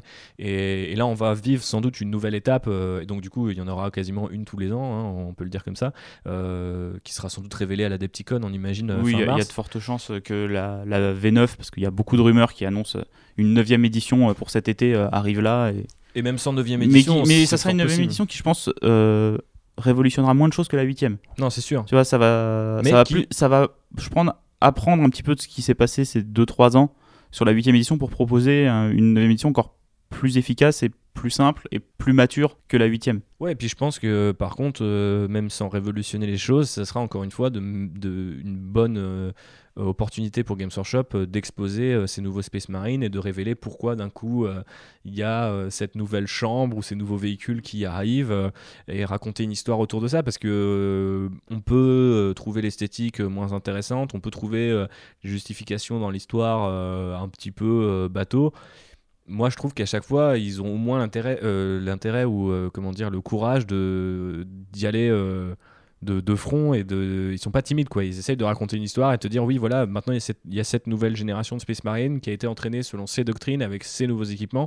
Et c'est quand même super excitant à suivre qu'on soit d'ailleurs passionné par ces figues là ou non. Parce que moi je sais que j'aime beaucoup le côté tactical. Je me suis toujours pas lancé dans une armée entièrement faite d'armure Phobos mais ça me titille quoi donc euh, c'est que ça marche. Ouais, et puis les... certains reproches qui avaient été faits aux Primaris euh, à la première vague, c'était qu'ils étaient trop simples en fait, Mm. dans... qu'il n'y avait pas assez de détails, alors qu'il y avait plein de nouveaux détails sur les armures. Mais euh, vu que c'était entre guillemets des nouvelles armures, bah, c'était pas des vétérans. Ils n'avaient pas de, de marque de guerre en fait, euh, que comme quoi ils avaient combattu depuis longtemps. Tous les petits ornements. qui voilà, font, ils euh, n'étaient pas l'esthétique du très personnalisés les, les armures. Mais on a vu que, euh, bah, ça, après, c'est euh, encore une fois l'intérêt de ce hobby, c'est que bah, il y a plein de gens sur Instagram qui se sont dit non, mais moi je prends les primaris et j'en fais des blagues templars, quoi. en rajoutant des chaînes, en sculptant des capes, des trucs comme ça. Et ils ont réussi à, à donner euh, aux primaris de base l'identité qu'avaient les anciennes figues, qui étaient beaucoup plus personnalisées et personnalisables. Honnêtement, c'est très facile à partir du moment où les épaulières, par exemple, sont compatibles et qu'il y a une quantité hallucinante d'épaulières euh, Les, ornementées. les épaulières euh, sont compatibles. Vu qu'on est à peu près sur la même taille au niveau des bras, Ouais, Euh, vous, il vous suffit de couper une main si vous voulez remplacer un bolter par un autre bolter ou changer une épée, ce genre de choses. C'est très facile des à faire. de pureté, euh, des petits reliquaires. euh, Enfin, je veux dire, c'est le genre de, de petites pièces détachées que tu as eu dans tous les kits Space Marine depuis des années et qui maintenant sont tellement nombreux en fait qu'on n'y fait plus attention. Mais en vrai, si tu les collectionnes ou que tu as un pote qui les utilise pas, parce qu'il y a aussi beaucoup de gens qui font du Space Marine très très clean. Ben, euh, tu peux facilement monter en fait sur un sur une Invictus euh, non c'est plus Invictus c'est Tacticus pardon ça y est je, me- je m'en mêle mais euh, sur cette fameuse euh, Mark 10 ou X tu as, vraiment les moyens puisque l'armure est un peu lisse et que tu as beaucoup de surface à couvrir, si tu veux, tu peux faire des marines hyper gothiques euh, ou euh, ornementées euh, au dernier degré avec des aigles partout. Ça demande toujours, bien sûr, de la patience, un peu plus d'argent parce que tu vas aller chercher des pièces détachées, etc. Mais c'est faisable. C'est pas comme si la gamme t'empêchait de le faire, par exemple, en créant des Space Marines qui ont un nouveau système d'assemblage qui rend toutes Les pièces caduques, précédentes ouais. caduques. Quoi. Et c'est pas le cas. Non. Et par opposition, ils ont, par rapport aux anciens Space Marines, en termes de détails sur les armures, il y en a un peu plus, mais qui, j'ai l'impression, ont été réfléchis de manière à pouvoir quand même être peints facilement. C'est-à-dire qu'avant les Space Marines, euh, bah, les Mini Marines, on va dire, c'était pas évident de les peindre, on va dire, euh, vraiment très très simplement. Tu fais une couche de base, la vie, brossage, ça rendait pas très bien. Là, vu qu'ils leur ont rajouté des espèces de semi-plaques d'armure, je pense notamment au niveau des hanches, sur l'avant des jambes, Ouais, ils ont rajouté des bras pour Cer- certains. certains, ouais. marquages sur les bras et certaines arêtes très creusées, ça permet, je pense, aux débutants d'avoir un rendu correct très facilement avec des techniques de peinture très simples et de pas te retrouver avec des marines moches alors que Bah, c'est des premières figues. quoi. Ouais, bien sûr. Mais et ça, c'est vrai qu'on n'en a pas parlé jusqu'à présent, mais je pense que c'est hyper important et c'est peut-être même la plus grande réussite en fait de la gamme. Mais elle est hyper discrète. Tu t'en rends compte que si tu peins comme ça. Euh, mais moi, je l'ai remarqué euh, assez vite. C'est-à-dire que j'ai peint euh, mes Primaris de la boîte Dark Imperium selon des méthodes un peu standards.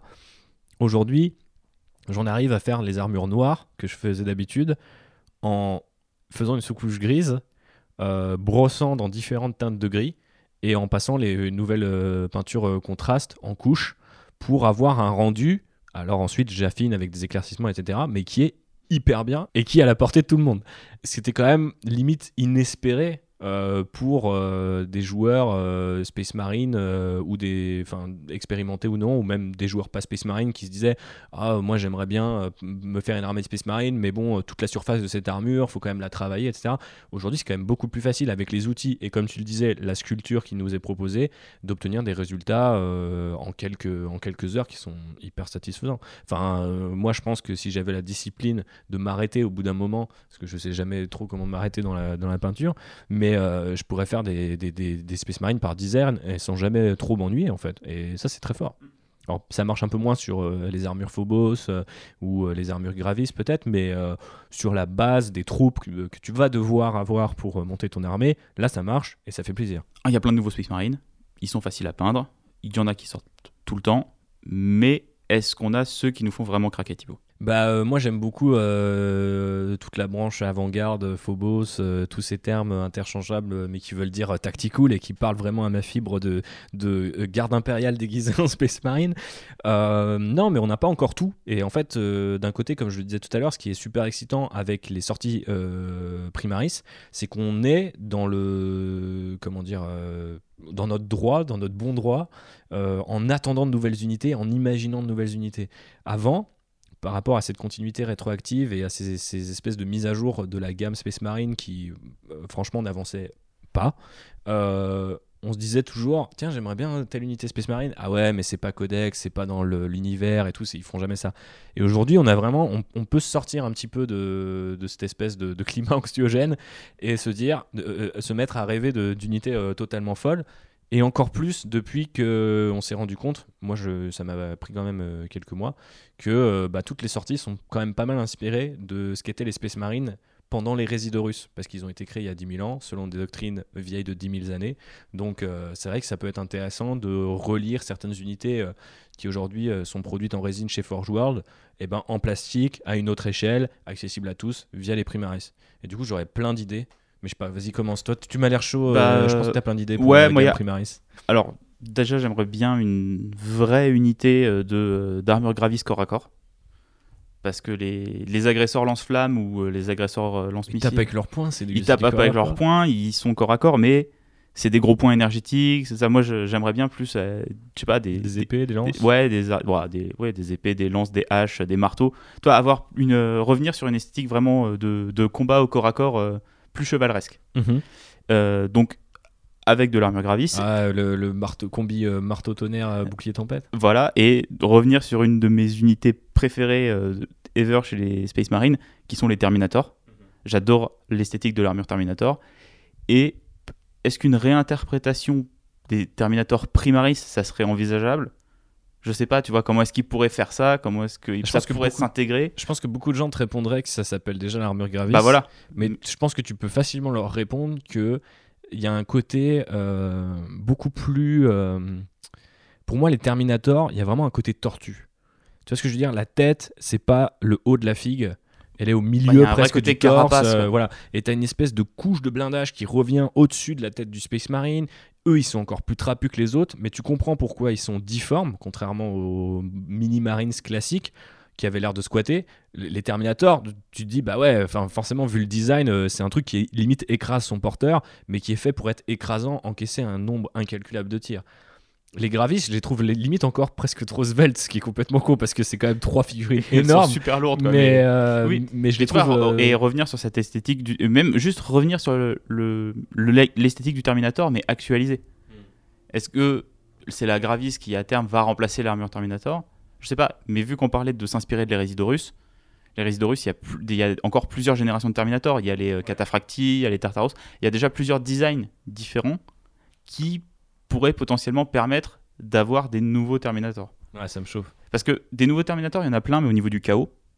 Parce qu'effectivement, ils les réinterprètent à chaque fois. Et pour le coup, eux, ils ont eu une- un- aussi un gros boost au niveau de l'échelle. Voilà, ils réinterprètent les armures Terminator euh, en fonction des différents dieux et en fonction des différents modèles d'armure qui datent de l'hérésie. Et je pense euh, aux Terminator euh, bah, Death Guard qui sont très différents euh, des Terminator euh, Thousand Sons qui même sont eux aussi très différents des nouveaux Terminator, on va dire euh, KO euh, classiques, donc euh, qui s'inspirent plus des, designs euh, loyalistes mais euh, auxquels on a rajouté des pics et des cornes. Et toi, il y a une vraie variante dans ces armures-là, mais est-ce que ce serait une variante à peu près similaire chez les loyalistes? Moi, je serais intéressé de voir ça. Ok, ça serait effectivement une bonne idée. Euh, Je pense que euh, de toute façon, euh, faire plus de variantes à la Gravis qui en demande un petit peu cruellement, euh, ça peut être vraiment intéressant. Euh, moi, spontanément, je mélangerais peut-être cette idée-là avec une que j'avais, c'était de faire une unité avec des boucliers. Euh, Il y a euh, Les, comme, le côté un peu anti-émeute euh, Ouais, en euh, Easy, où ils ont un bouclier et un bolter un peu plus petit. euh, Ouais, voilà, Mm. Euh, ce côté un peu genre fusillade, euh, tu vois, mais à très courte portée avec euh, un, un petit bouclier, ça pourrait être intéressant. Et je me dis, un bouclier sur une armure Gravis qui est déjà quand même assez imposante, ça commence à faire des, des- des- des gros, des gros bonhommes, tu vois, donc ça peut être, euh, ça peut être cool. Après, même juste en fait des intercesseurs, mais avec bouclier, euh, pour qu'ils pour qu'ils aient un peu plus de. Un, un côté encore plus euh, romain, euh, les phalanges, tu vois, genre je, je trouverais ça intéressant. Moi, une autre interprétation qui m'intéresserait, c'est bah, les Grey Knights. Les Grey Knights qui sont une branche un petit peu à part des Space Marines. Qui Ou chevalier gris en français. voilà, qui sont spécialisés dans le- la chasse de démons, eh bien, ils ont des armures Space Marine, ils ont des armures Terminator, mais ils n'ont pas encore d'armure Primaris. Ouais, parce qu'ils n'ont pas encore de troupes primarisées. Voilà. Il y a un indice quand même qui va dans ce sens dans un bouquin que j'ai lu qui s'appelle euh, The Great Work, qui est euh, du coup est l'histoire, enfin une des histoires de Belisarius Cole, euh, où il est aux côtés de Space Marine de mon chapitre, les Scythes of the Emperor, qui sont les successeurs des Ultramarines. Et en fait, euh, donc tu as pas mal de flashbacks euh, qui arrivent toujours de manière un peu relou, mais qui te racontent un peu la vie de Belisarius Cole et t'apprends des trucs. Je vais pas vous spoiler le bouquin, euh, il est pas hyper bien, mais tout ce que tu apprends sur Cole, c'est assez intéressant. Mais t'en apprends aussi plus sur comment il a créé euh, les Primaris. Et euh, notamment dans le roman, tu as un personnage qui s'appelle Alpha euh, Primus. Et qui, euh, comme son nom l'indique, serait, Alpha Primus, mais euh, serait, putain, le, les gars, quoi. serait le premier, euh, serait le premier des Primaris Space Marine.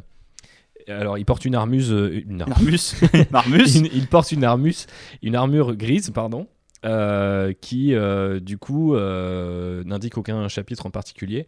Il y a deux trois flashbacks aussi sur sa vie et sur ceux des Primaris où c'est pas très marrant d'être, de grandir dans un bac torturé par Belisarius Cole pour en gros bah, créer des Space Marines parce que c'est ce que je disais en début de podcast. finalement, il recrute toujours des gens. Pourquoi il crée pas le Space Marine de A à Z? Il y a des, il y a quelques réponses quand même dans ce bouquin-là. Et ce fameux Alpha Primus, il a des pouvoirs psychiques. Et ce qui est assez cool, c'est que, alors, euh, je dis pas que parce que son armure est grise, euh, ça va devenir un chevalier gris, hein, c'est pas ça mon, mon, ma- raisonnement. mon raisonnement. Mais euh, ce qui est assez cool, c'est que on voit qu'il a des pouvoirs psychiques assez démentiels en fait. Genre, il soulève un char euh, avec ses pouvoirs psychiques. euh, je crois qu'à un moment, il fait apparaître même son bâton, c'est-à-dire qu'il il escorte Cole, et tout le monde pense que c'est genre juste une espèce de, de, de- de garde du corps. Il est très euh, silencieux, très timide, il parle pas. Et les autres Space Marines, du coup, ils se méfient vraiment beaucoup de lui, Primaris et non Primaris. Et euh, je crois qu'à un moment, il fait apparaître son bâton de, sorcier, quoi, littéralement. Il le fait apparaître. Et c'est un truc, euh, j'étais genre, mais c'est pas, pas du tout un truc impérial, ça. tu vois, en principe, tu te balades avec, avec bah, ton équipement, quoi. Et il me semble que dans le bouquin, la, la description te laisse entendre que le truc apparaît dans ses mains. Et du coup, tu te dis, mais il est super fort, en fait, en termes de magie, cet homme-là. Et donc, du coup, je me demande si ça n'a pas été la- laissé, parce qu'on sait que Belisarius Cole a re- repris l'héritage, le, patrimoine génétique des, des primarques. On sait même que euh, Guilliman lui a interdit à de toucher euh, à l'héritage génétique des primarques renégats qui ont suivi Horus. Mais Belisarius Cole, euh, tu vois, c'est c'est Il a- son- c'est un filou. c'est son propre maître, tu vois, genre il obéit à personne et il fait des petites filouteries. Donc quand tu vois que son potentiel premier primaris a des pouvoirs psychiques de dingo, tu te dis que si un jour ils ont envie de refaire toute la gamme euh, des chevaliers gris, c'est faisable. Voilà. Et bon, bah, t'é- t'évoques euh, Belisarius Cole, ça me fait avoir aussi d'autres envies, mais plus là en termes de, de lore et de- d'histoire et de scénario que en termes de figues, c'est de créer des, euh, des primaris qui en fait répondraient à Cole, qui seraient un peu endoctrinés ou euh, qu'on apprenne plus tard que cachés dans le, la traversée du Rubicon et ce genre de choses. Il a mis un truc qui permettrait à, bah, qui lui permettra à lui de reprendre le contrôle des primaris. Ouais, il y a beaucoup de gens qui ont cette théorie-là, qu'il y a une espèce d'ordre 66 euh, et que c'est pour ça que les seigneurs de Terra et euh, d'autres euh, de personnes très influentes euh, dans l'impérium de l'humanité se, se méfient de Cole. Déjà parce qu'il a l'ambition de diriger Mars alors que c'est euh, plus ou moins un hérétique euh, parmi ses pairs parce qu'il fait des expérimentations qu'il devrait pas faire. Mais il est tellement fort et surtout, bah, il a un il a- tel pouvoir sur Mars. euh, bah voilà, non, puis il a donné au régent de l'Imperium, Robout Gilliman, il lui a donné une armée quoi. Donc après, euh, la, la- la question du Rubicon est super intéressante et là, il, faut, il, nous faut faire un- une petite dédicace aux, background writers, de, donc les, les- les gens qui écrivent les petits, les textes dans les codex, etc., euh, ou dans les livres de règles de Warhammer 40 000, c'est que en choisissant le nom de- du Rubicon, donc le fleuve que traverse César, qui revient sur Rome euh, avec sa légion, euh, ce qui était interdit. Tu pouvais pas rentrer, marcher dans Rome avec ta légion. Il y a quand même une espèce de comment dire de, clin d'œil qui évoque le fait que s'ils traversent cette, euh, ce fameux fleuve, peut-être ils en reviennent changés et potentiellement euh, bah, euh, plus indépendantistes ou au contraire asservis à d'autres puissances, que ce soit Cole ou peut-être même à des bah, aux forces du chaos ou à d'autres gens, parce qu'on sait que malgré tout le, tra- le travail de Cole, il y a un certain nombre de, modifications génétiques, notamment celle des Blood Angels, qui euh, Mais c'est les Space Wolf aussi n'a pas été. euh, voilà, qui n'ont pas été éradiqués par le, par le processus. Donc euh, les, les Blood Angels sont toujours sous- euh, Bah, on- sujets à la soif rouge et à la rage Ils, ils commencent là dans le dernier Psychic Awakening sur les Blood Angels, il y a de la Death Company Blood Angel. Ils commencent, tu vois, à avoir Ouais. des unités emblématiques de ces chapitres-là qui sont primarisés. Donc on verra peut-être aussi chez les Space Wolf euh, bah, des Wolfen euh, Primaris ou je ne sais pas quoi d'autre, mutations. euh, Bah, je pense que de toute façon, en termes d'histoire, et- voilà, en termes d'histoire, ils ont quand même placé un certain nombre de petits cailloux qui peuvent se permettre de suivre ou non pour euh, éviter justement de faire une continuité euh, trop rétroactive, mais juste de dire ah si si, mais On vous l'avait dit. on vous l'avait dit, euh, les, modi- les mo- modifications génétiques et les malheureusement les différentes malédictions, parce que quasiment chaque chapitre a un truc qui fait que bah il n'est pas hyper serein ou qu'il a peut-être des secrets un peu sombres si c'est pas juste des modifications génétiques. On pense à vous, mes chers amis Dark Angels. Mais forcément, il y a toujours des petits, comme ça, des petits leviers, des petites manettes qui pourraient actionner pour créer des figues intéressantes, parce qu'on le rappelle, tout part toujours des figues, mais qui elles-mêmes pourraient amener des histoires euh, tout aussi intéressantes. Et ça, ça peut être vraiment, vraiment très cool. Euh, sans même parler, par exemple, je sais pas de de, euh, de, de, pri- de Primaris du chaos avec un, un type comme Fabius Bill euh, qui est un autre euh, généticien euh, peu, peu fréquentable et qui aime Mm. bien faire des créatures de Frankenstein donc je pense que le jour où Fabius Bill revient en figurine il y a quand même de fortes chances qu'il ait une espèce d'esclave primarisé, tu vois, ou quelque chose comme ça, tu vois, une espèce de, de, de- de gros Space Marine boursouflé, mais qui a une armure de primaris, euh, juste euh, en termes de design, tu vois, juste pour évoquer aux gens, genre, regardez, euh, il, est- il essaye de il faire là, ses propres. il- il, les ses propres modifie primaris. lui-même. Oui. Moi, je suis pas du tout euh, le genre de personne à vouloir du Primaris euh, KO, mais euh, en vrai, pour une unité ou escorter Fabius Bill, je pense que ça aurait vachement, va- vachement de sens. Et on verra même aussi peut-être au-delà du chaos, juste du Primaris renégat. Donc qui, même sans sombrer complètement dans le chaos, euh, Ouais. se, Ça- re- ça, par- ça, se rebelle contre l'Imperium. Ça, on sait par contre qu'ils sont plus résistants aux tentations du chaos. Mais on sait pas dans quelle mesure ça fonctionne. Oui, bah, c'est c'est marqué plus résistant, mais C'est à juste la n'importe pro- quel moment, ils peuvent dire Ah, ben non, bah, il bien, était plus c'est résistant. Mais... plus résistante et j'imagine un petit schéma à la Ikea où t'as ton Space Marine, genre euh, dans cette nouvelle version, euh, le, le Il est Space plus Marine est résistant. plus résistant. Mais ouais, potentiellement il peut dérailler. Euh, qu'est- Qu'est-ce qu'on aimerait voir d'autre euh, euh, en termes de, je sais pas, de, de, de, de background ou même de- d'unité en fait? En termes de figues, euh, moi je t'ai dit plus de corps à corps. Peut-être euh, une version scout, Ça, c'est un peu ma doléance en fait avec la, gamme. hein. Je trouve que tout l'aspect tactical aurait facilement pu être réincarné euh, dans euh, une gamme scout refaite. Donc les scouts, ce sont les apprentis Space Marine, Donc c'est des humains euh, qui sont encore au gabarit d'humains et qui sont en entraînement un petit peu plus pour gros. ouais, devenir voilà. du- des Space Marines. Ils n'ont pas reçu encore tous les organes. je crois qu'on termine d'ailleurs par la, la carapace noire, si je dis pas de bêtises.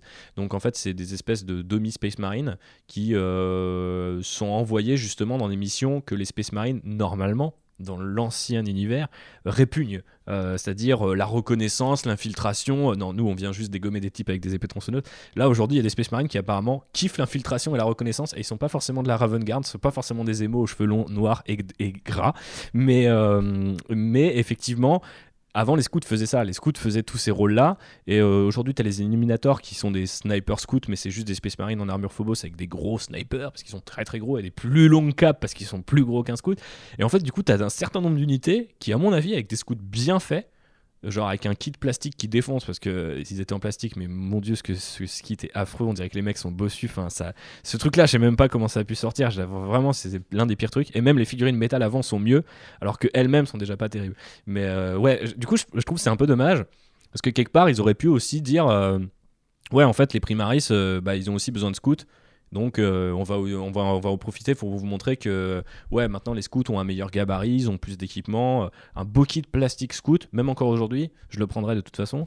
Mais euh, je trouve Dès qu'il y a des mecs avec des fusils, tu prends de toute façon. Mais T'es un Yankee. je suis un Yankee du Tactical, mais je pense qu'en l'occurrence, le truc, c'est assez, c'est quand même assez étrange d'avoir créé une gamme dans la gamme Tactical euh, quand t'avais déjà en fait ce truc là c'est à dire que et, et ça prouve vraiment que Games Workshop voulait marquer la différence avec ce qui s'était fait avant et limite vouloir un peu euh, soft rebooter quoi pour utiliser Bah, un, parce un terme que un peu barbare et tu, hollywoodien. te, tu te serais dit, oh bah il y a des nouveaux Space Marines et les nouveaux scouts, et puis ça aurait juste été ça en fait. Même pour le coup, ils sont tellement moches que là, si t'avais sorti un pur kit plastique qui, euh, en plus, les scouts, je sais pas si t'as déjà, déjà fait attention aux illustrations, je sais pas celles qu'il y a dans ce codex-là euh, devant nous, mais euh, les illustrations dans les codex scouts, des scouts, euh, codex scouts, il n'y a pas encore de codex scouts, mais euh, eh ben, euh, elles, sont, elles sont à chaque fois, elles sont divines quoi. Les mecs, ils ont des gueules pas possibles et tout, c'est pas des, pas des enfants quoi, c'est de demi Space Marine, donc ils ont déjà un certain nombre de modifications.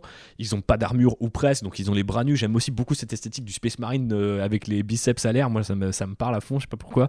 Euh, et j'ai vu des mecs qui, du coup, font des. Bah, encore une fois, reviennent au true scale, mais pour faire des true scale scouts maintenant, parce que bah, il y a plus que ça à bidouiller. Et c'est magnifique, quoi. Dans des groupes Facebook, j'ai vu des mecs faire des trucs, mais complètement dingues. Et je me dis, genre, mais en fait, ils auraient carrément dû faire ça, quoi. Après, moi, je sais que tu m'as filé 5 Rivers euh, en armure Phobos, et il y en aura forcément un ou deux qui vont avoir des bras nus, tu vois. Genre, je vais me débrouiller pour que. Tu vas aller récupérer des vieux maraudeurs du chaos. Ah, euh, trucs, euh, des gros biceps, dans tous les cas. Donc, euh, on a dit euh, plus de CAC, ça c'est sûr. Bon, ça viendra. ça- Ouais. d'ici- Là, je pense que si, avec les, dans- leaks qu'on a vus, on a vu des leaks attaque rapide. Le CAC, ça sera dans un an et demi, deux ans.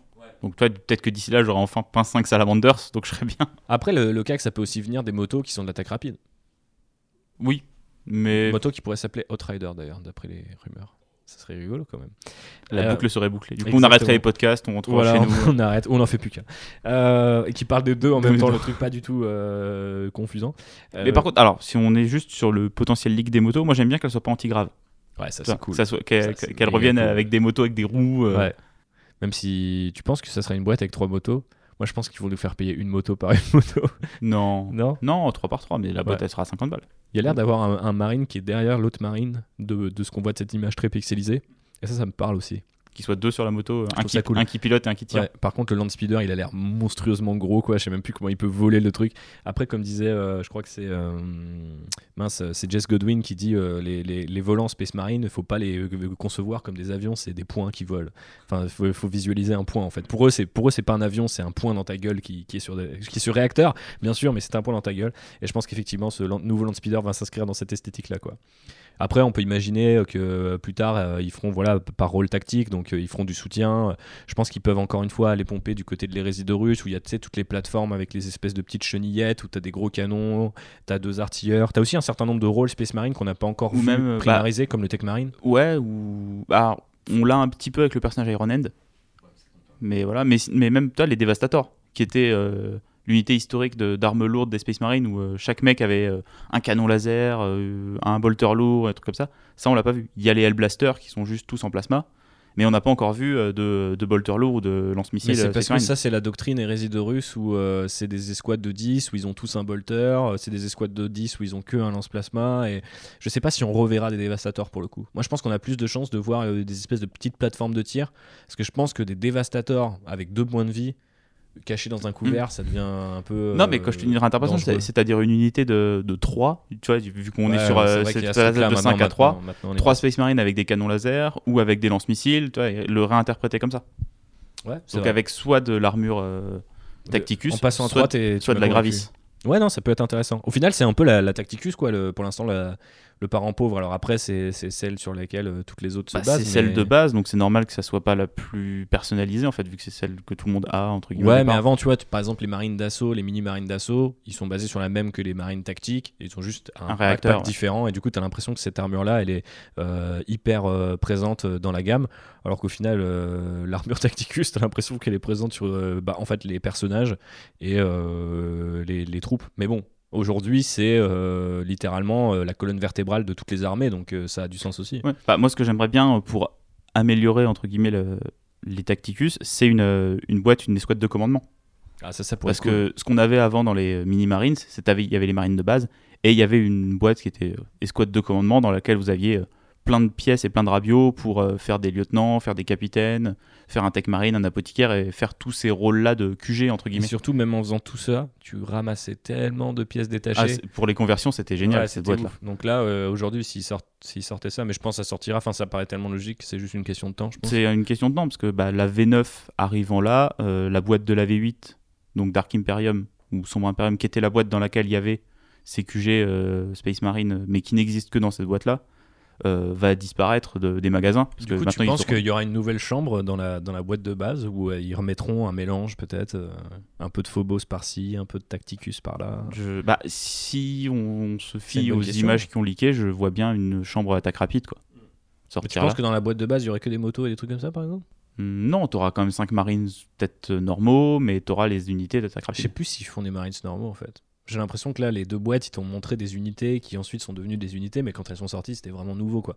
J'ai l'impression que maintenant, la boîte de base, l'intérêt de la boîte de base, c'est aussi de choper des figurines que t'as pas ailleurs pendant un certain nombre de temps quoi. Après, le laps de temps est plus ou moins grand d'ailleurs, ça, ça, ça pose quand même pas mal de problèmes, notamment un certain nombre de persos ou de qui sont très utiles pour ta liste d'armées qu'il faut aller chercher ensuite euh, à l'unité. C'est plus c'est Geoff Sigmar qui a ce problème-là que, que 40k, parce que tu vois, les figurines de Ombre Lance, ils les ont sorties assez vite Ouais. euh, en start collecting. Est-ce Euh, que le- tu- l'enchant avec la, la bannière par exemple, ou est-ce que le, le- les lieutenants, tout ça, ça, enfin après tu, tu peux me dire, t'achètes une boîte euh, de de, de Tacticus euh, classique, t'en as 10 et tu fais deux lieutenants. un- Mais un- oui, non, les, personnages, de, les persos qui sont dans la boîte Dark Imperium sont pas encore sortis euh, à l'unité. Que ça soit le capitaine en Gravis, euh, le porte-bannière, ou même aussi les personnages d'Asgard. C'est vrai, Eux, ils sont encore euh, ils sont disponibles que dans cette boîte-là. mais c'est pas grave, ils sont pas terribles. Enfin, Ah, si le sorcier est hmm. bien, mais bon, Et toi, je pense plus c'est un à- autre sujet la Defguard. Vi- Vite fait, là, je fais une petite digression sur Age of Sigmar où euh, il y a eu des boîtes qui étaient des boîtes de faction où vous aviez deux armées euh, et quelques unités et vous aviez des persos exclusifs à ces boîtes-là et où il a fallu attendre presque plus d'un an pour certaines factions pour avoir le perso. C'était il y a une semaine ou deux là d'ailleurs. Ils, ouais, ils viennent euh, de sortir dans là, les, mais dans les boutiques. Dont, euh, et c'était des persos qui étaient très puissants et très utiles pour les constructions de listes. J'ai pas tous les détails en tête, mais je sais que le personnage pour les ghouls, pour les flesh eaters, il était très fort et de faire une armée euh, entre guillemets compétitive sans ce personnage-là, c'était pas possible. Et mais pendant 8 mois, il n'était pas disponible à l'achat, donc euh, soit fallait avoir acheté la boîte la semaine où elle était sortie, soit fallait pas jouer flesh eater courte si on voulait faire des résultats en tournoi. Ouais, Ce qui est un peu dommage pour les gens qui font des tournois. Ouais, mais l'avantage ici avec la gamme Space Marine, c'est qu'il y a des alternatives un peu partout, euh, voire même du toujours coup, les anciens Marines, euh, parce que qui te donnent euh, les primaris, euh, t'as des lieutenants primaris, mais t'as aussi des lieutenants normaux et tout, donc il y a Oui, c'est- toujours c'est moyen ça de c'est que les, les anciennes figurines n'ont pas été euh, supprimées. Elles Donc, sont euh, toujours jouables, elles sont même encore euh, jouables. Il y a pas mal de trucs même forts encore joués. Devastator, Scout. Bah, et puis le, le fameux Smash Captain, ouais. qui est en fait un, un capitaine Space Marine avec un, un réacteur réacteur dorsal dorsal. et un marteau. Et il est basé sur les règles des mini Marines. Ouais. Il n'y a pas encore de Smash Captain, peut-être qu'ils sortiront avec euh, l'attaque rapide Mm. euh, qui, euh, qui nous va nous tomber dessus euh, très rapidement. ouais, ouais. donc il y a encore plein de choses à faire en. Primaris. Et oui, clairement. C'est trop bien. Moi, je, je- je suis content d'avoir des Primaris. Ben moi aussi, je suis content. Donc, je pense qu'il fallait primariser la gamme euh, Space Je Marine suis pour tous les bienfaits euh, qu'on a listés là. Ouais, il y a encore un certain nombre de trucs à faire. Euh, donc, on va tout de suite passer à la partie hobby. Il faut qu'on sache combien de figurines on a déblayé de notre atelier pour accueillir les prochains Primaris Space Marine. Donc, euh, Gibouille, parle-nous de, de ce que tu as peint, lu, vu euh, ces derniers temps. Alors moi, je n'ai pas lu ou vu grand-chose récemment. Par contre, j'ai un peu peint. J'ai même peint une figurine assez importante pour mon armée orc, Qui qui est le, Devkilla Wartrike, qui est en fait le boss orc à moto. Ah ouais, c'est lui sur l'espèce de gros tricycle là. C'est ça. C'est Gros un, dragster. un gros dragster où, sur lequel il y a un boss orc avec une grosse pince qui lève en l'air de manière très agressive pendant Et il que- le lève très bien en l'air quand il est contrôlé par un psycheur euh, des cultes Oh, Ginny c'est méchant ça. Ah là là. Si on peut plus placer des petits pouvoirs psychiques pour prendre le contrôle de- des unités de son copain, c'est pas rigolo. J'en ai un mauvais souvenir. Ouais. Mais oui, donc c'est un. Et la peinture, un bon souvenir? Ah ouais, c'était une tique qui était assez agréable à peindre. Parce qu'elle est quand même très détaillée. Le mec est placé derrière son motard. euh, C'est ça, il et a en fait, il y a pince un- levée. lui, il est euh, un peu assis à l'arrière de la moto, euh, comme ça, et il trône, il préside, pendant qu'il y a quelqu'un qui pilote la moto. Toi, il est vraiment là, il est posé, euh, tranquille, euh, il vient faire la guerre, mais euh, c'est pas lui qui marche. Ouais, c'est ça. Et, euh, C'est la moto présidentielle. Voilà, c'est ça. Donc, je l'ai bah, je l'ai monté entre guillemets en trois parties, c'est-à-dire que j'ai monté la moto, le pilote et euh, le boss à part, et je les ai peints à part. Et euh, bah, moi, j'aime bien peindre les véhicules, notamment les véhicules orc, parce que c'est relativement simple à faire, c'est-à-dire que tu fais du métal, et après tu le salis. Donc, c'est pas non plus des euh, véhicules qui sont très très complexes à peindre, faut juste savoir salir des véhicules. Et peut-être euh, aussi potentiellement, comme tu dis, étaler- faire un peu des étaler sous-assemblages. du lavis et savoir faire du, du shipping, donc mettre Ouais. du marron et du métal plus clair. Et euh, après, voilà, sur le boss et sur le pilote, je suis resté dans mes schémas classiques euh, corrects pour que ça soit bah, cohérent avec mon armée. C'est bizarrement une figue que j'ai quand même euh, j'avais j'avais acheté à sa sortie quand euh, il y avait eu le, le fameux October euh, il y a deux ans. Et t'as sorti d'ailleurs. Donc ça fait euh, presque un an et demi que je l'ai et je l'ai enfin euh, terminé. Ouais, mais parce que je crois que t'avais acheté toutes les, toutes les sorties de l'époque, tous Ouais, les véhicules. Ouais ouais et j'en- il m'en reste deux à terminer. Ouais, ok. T'as le lanceur de Squeak, je crois. j'ai le lanceur de Squig et j'ai la- l'avion. Mais Oui, ouais, l'avion qui, dans, dans la grande tradition orc, est un avion écrasé reconverti en dragster à chenilles, parce que pourquoi putain de pas? bah, c'était un avion qui s'est écrasé mais ils se sont rendus compte qu'il avançait encore donc euh, le pilote de l'avion a dit bah c'est pas grave en- enlevez, des roues. enlevez ce qui reste des ailes et mettez des roues. Moi, ce que j'adore, c'est la petite écharpe au vent et le petit, le petit casque en cuir de- d'aviateur. Il est, Ah, elle est excellente, cette fille. Non, mais les- excellente. tout- toutes les sorties orc, euh, les buggy euh, de l'année dernière, c'était trop bien. Quoi. Donc là, j'en suis à ouais, 4 sur 6. Il m'en reste 2 à faire. Quand même une grosse perf, parce que pour le coup, euh, là aussi, ils avaient pas été timides Games Workshop. euh, et, euh, on voulait des nouveaux véhicules orc, ils en ont donné 6, quoi. Mm. Donc, Le... Ce qui est un peu dommage, par contre, c'est qu'il n'y a aucune pièce en rab sur Ouais. le kit. C'est-à-dire que vous avez que les pièces pour monter le, le véhicule. Il n'y a aucune proposition de personnalisation. À part, il y a certains pilotes qui ont deux têtes. Est-ce que en termes de jeu, par contre, il- c'est peut-être parce qu'il a pas différentes options d'armes? Il n'a pas différentes options d'armes, mais semble que son, sa pince, c'est pas une pince classique. c'est pas une pince énergétique, euh, c'est une pince 4 trappes. Et en fait, elle a des règles un petit peu différentes. Elle attrape. elle est très forte. Mais euh, Surtout quand tu utilises contre tes propres unités. tu vas me le remettre souvent à celui-là. chaque fois. Bah, je ne jouerai plus ce personnage. Mais euh, non, mais je suis content de l'avoir faite parce que c'est un QG que j'aime beaucoup qui permet euh, de faire euh, que les motos et notamment et tous les véhicules soient très efficaces au corps à corps parce qu'ils peuvent euh, charger après avoir avancé. Donc ça donne beaucoup de mobilité à une armée orc et ça me permet quasiment tour 1 d'être au corps à corps avec certaines de mes unités. Et ça c'est très marrant avec l'armée orc. Donc t'as pris du plaisir à monter, à peindre, et tu prendras aussi du plaisir dans le jeu, très clairement. Avec lui, ouais. Juste ma seule doléance, c'est qu'il n'y a, pas de- il y a pas de personnalisation possible. En tout cas, juste avec le kit. Tu peux, vu que c'est des armées orques, toujours bidouiller.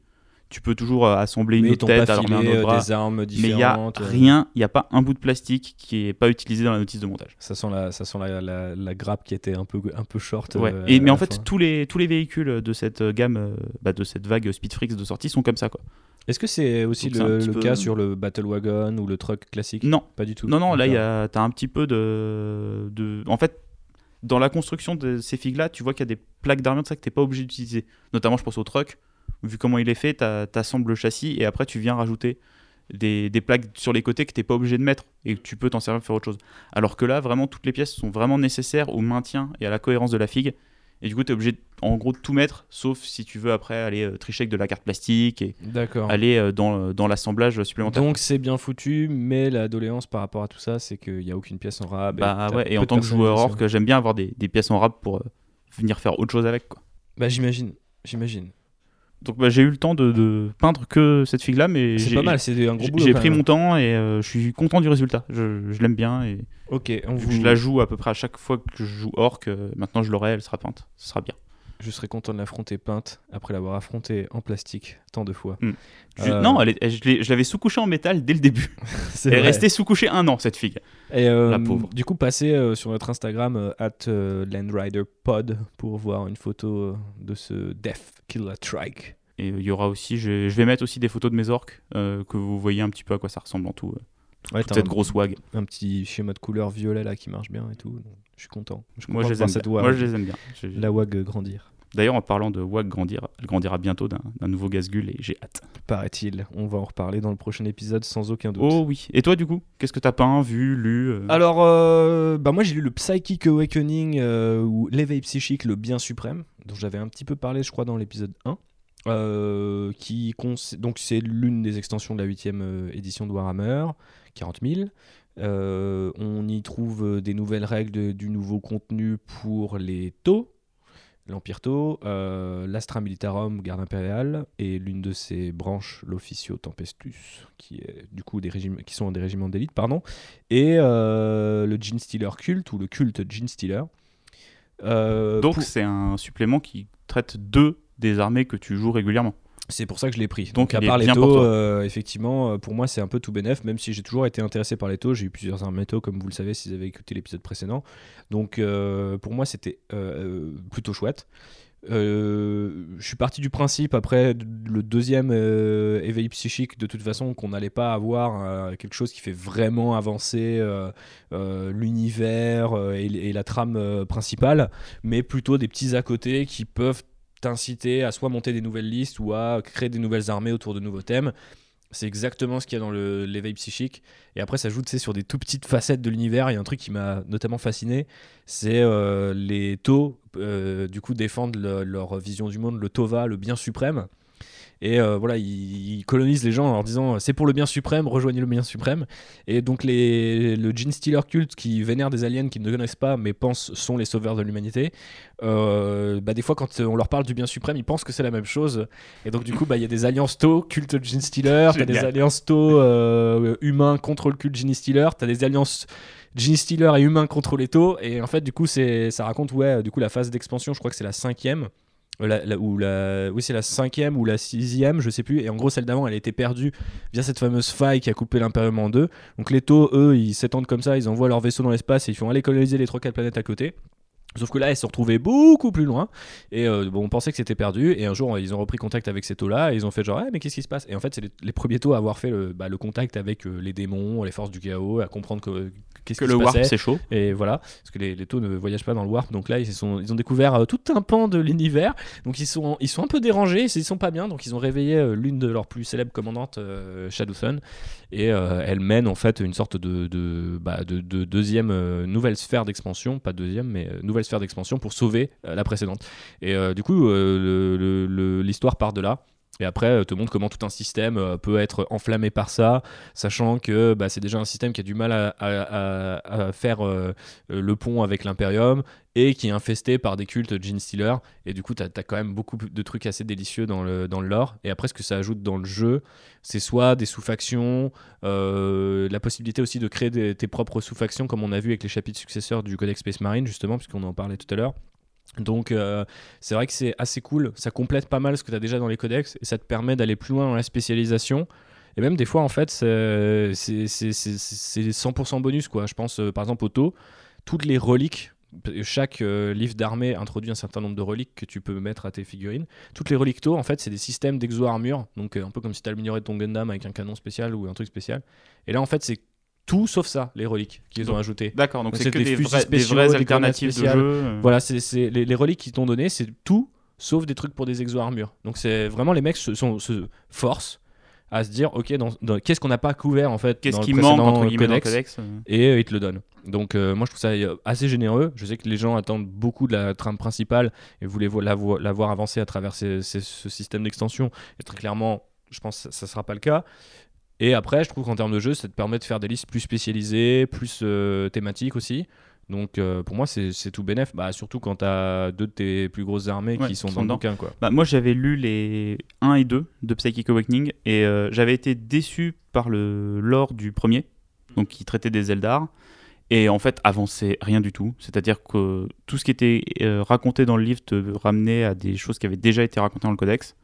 Donc sur la partie lore, j'avais été déçu. Par contre, sur la partie règle, c'était super bien parce que tu avais effectivement cette possibilité de créer ton vaisseau monde et de créer euh, toutes tes différentes factions de, de.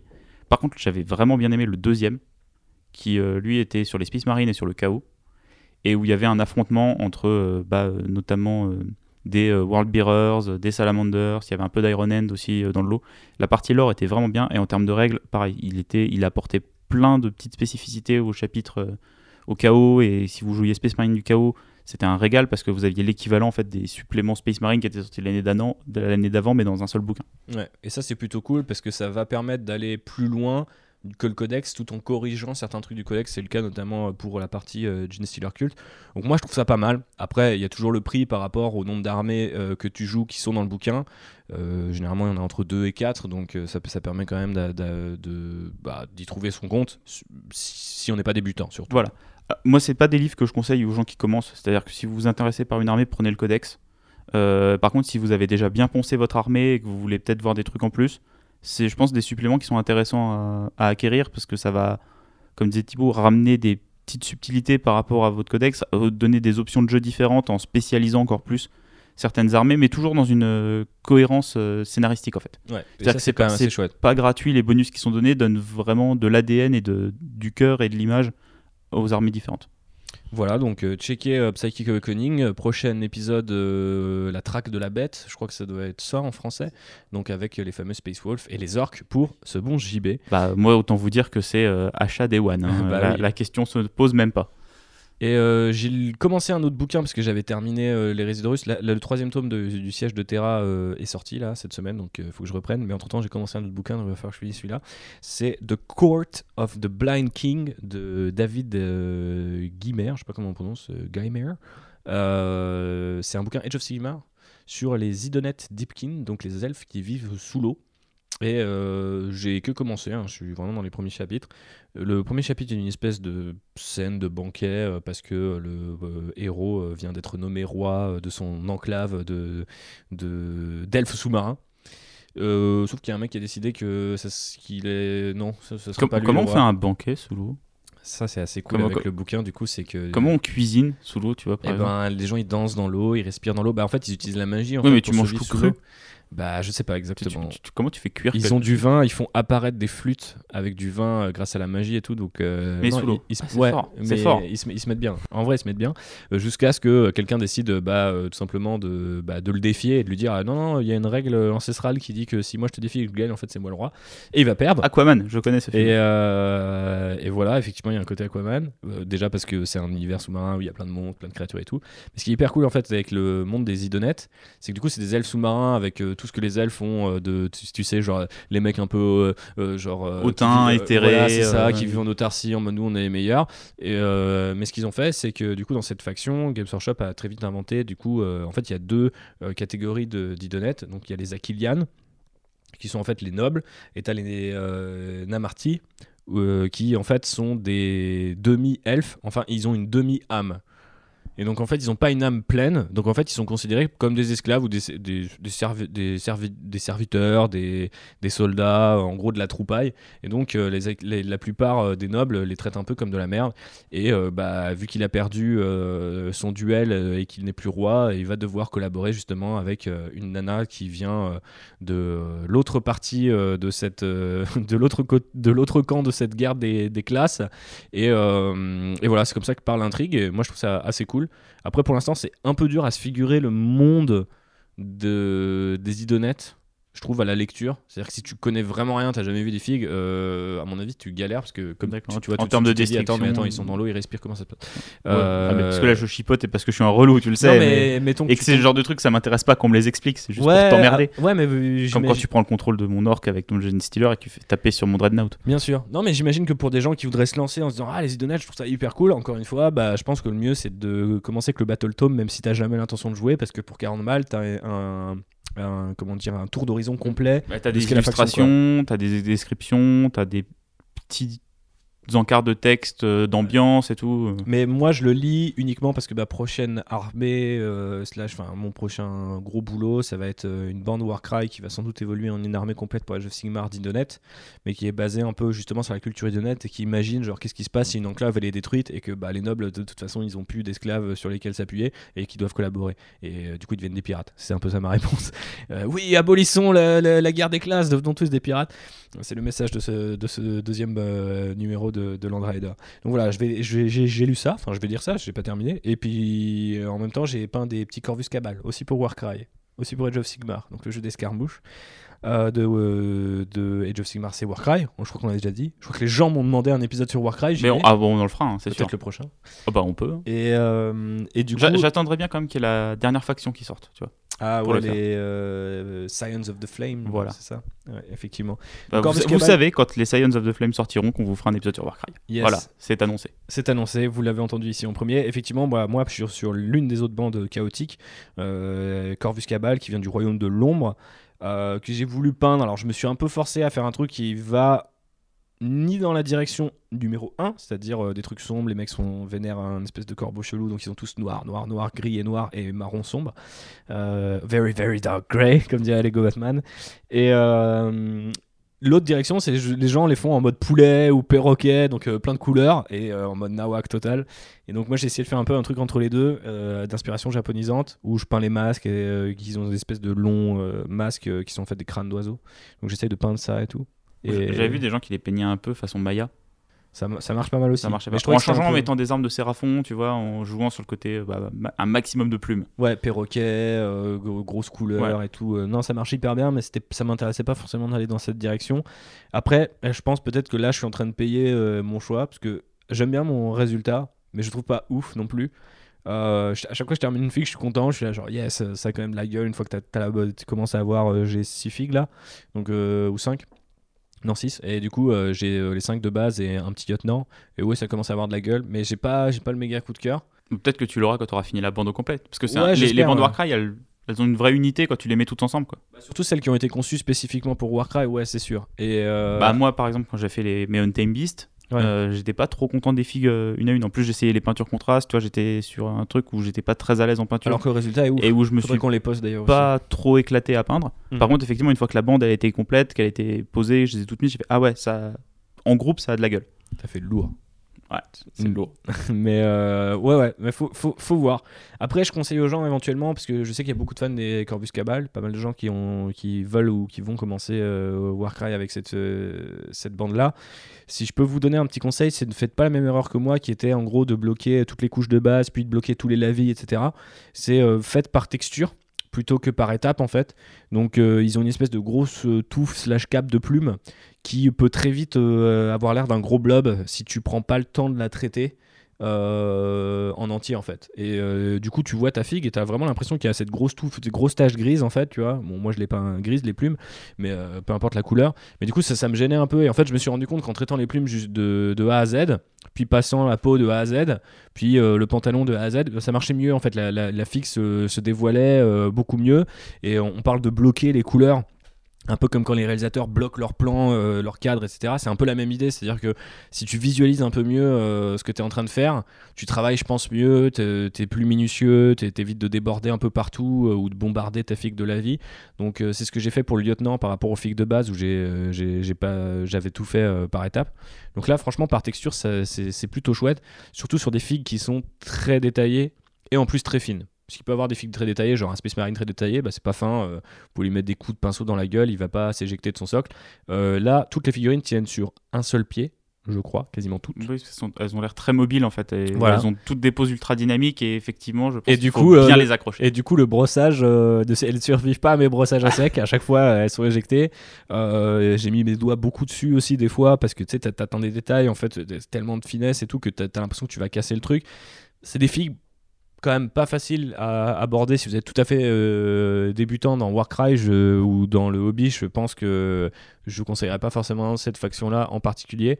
Après, c'est vrai qu'avec les contrastes, avec euh, un peu de préparation, euh, comme je disais, faire par texture peut-être, tu peux très vite avoir un résultat satisfaisant en te prenant moins la tête. Il y a aussi le fait que j'ai fait des socles un peu particuliers, donc qui tiennent sur des espèces de petits blocs euh, plutôt que directement sur le plastique du socle. Donc je pense que c'est pas fait pour ça. Et forcément, les, coups de brossage ou les coups de pinceau un peu brutaux ont tendance à les, à les éjecter de leur socle. D'accord. Donc si vous faites des Corvus Cabal, faites attention.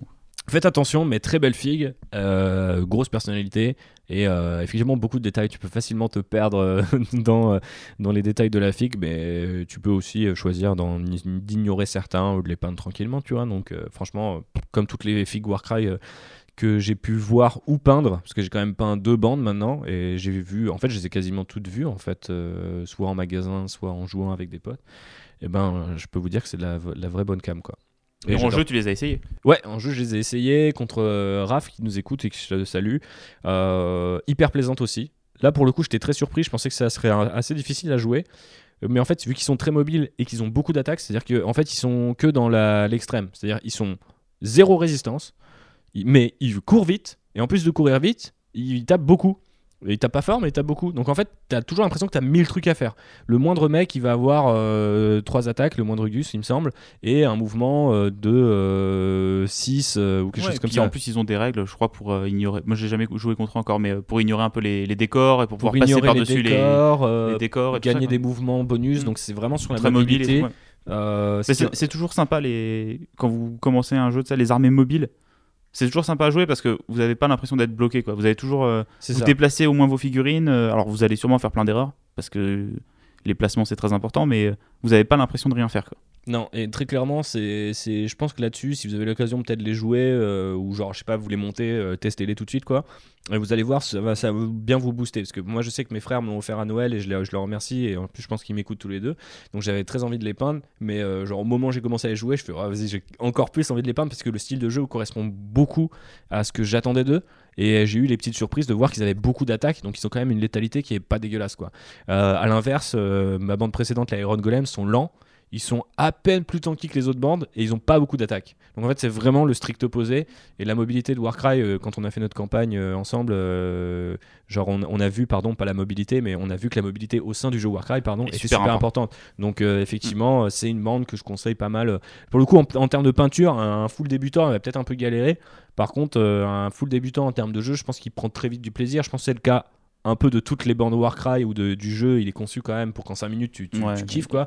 Mais est là, pour il le est coup, tellement euh, bien pour ça. Là, les pour le- règles, elles sont hyper accessibles et tu- c'est- génial. Quoi. Il est vraiment bien fait. Mais je pense qu'on avance, on s'avance peut-être un petit Oui. peu trop sur notre épisode Warcry, mais effectivement, ouais, c'est très chouette. Donc euh, voilà sur quoi j'ai bossé. Et je pense que d'ici le prochain épisode, je les aurai terminés avec un peu de chance. Là, il me reste que les persos indépendants, on va dire, les lieutenants, les persos spéciaux et tout. Donc ça me demande quand même un peu plus de travail. Pour conclure cet épisode, on va faire quelque chose qu'on fera à chaque fois. C'est on va vous donner des recommandations et des comptes, euh, souvent Instagram, parce que c'est là où il y a le plus de gens qui s'expriment, à suivre pour euh, bah, souvent découvrir euh, des peintres, euh, des sculpteurs, des modélistes, des gens qui sont quand même très très forts et qui nous inspirent en fait. Moi, une personne qui m'inspire beaucoup, c'est Thunder Wolfen, euh, que vous pouvez retrouver sur Instagram. Donc euh, Thunder comme euh, le tonnerre et Wolfen comme les Wolfen, W-U-L-F-E-N. C'est un mec que je suivais parce qu'il faisait des World Bearers qu'on voit d'ailleurs dans Death of Hope. Et j'adore les World Bearers, donc je le suivais pour ça. Et il se trouve qu'il a créé des Primaris Space Marine euh, qui s'appellent les Soul Hunters, je crois. Donc les chasseurs, euh, les, oui, c'est ça, c'est les chasseurs d'âmes, on pourrait dire. Qui, je pense, ont dérivé de l'idée que euh, ce bon Belisarius Cole euh, potentiellement a touché au patrimoine génétique d'un des primaires renégats Lorgar, des World Bearers donc. Et donc en fait c'est des World Bearers avec le schéma euh, pré-hérésie des World Bearers, donc gris, blanc et un peu de rouge euh, pourpre. Et euh, censés être des loyalistes, mais ils ont quand même un look assez sauvage et euh, presque chaotique. Et euh, en fait, ce que je voulais montrer avec cette recommandation-là, c'est que pour moi, ça incarne ces Soul Hunters. C'est exactement ce que tu peux faire c'est avec la gamme Primaris. Ce que Games Workshop te permet de faire. C'est-à-dire que l'univers t'a laissé entendre que Cole pouvait manipuler le patrimoine génétique des renégats. Qu'est-ce qui se passe si discretos, il a fondé des régiments? Il y a aussi les Sons of the Phoenix qui sont. C'est ça, Sons of the Sons of Phoenix the Phoenix, ouais, qui sont des descendants a priori d'Imperial Fist, mais qui ressemblent énormément à des Emperor Children. qui sont aussi de- donc des renégats. Donc il est parti de là, je pense. En tout cas, je sais pas s'il l'a l'a fait consciemment, mais l'explication, elle est trouvée. Genre, si j'étais son propre euh, background writer, c'est ça que je lui donnerais. Et euh, après, toutes ces figues. Bon, après, le mec est un putain de dieu, il a un style. Il y, a, il y a des gens que tu reconnais au style de peinture. Ce mec-là, tu le reconnais au style de conversion.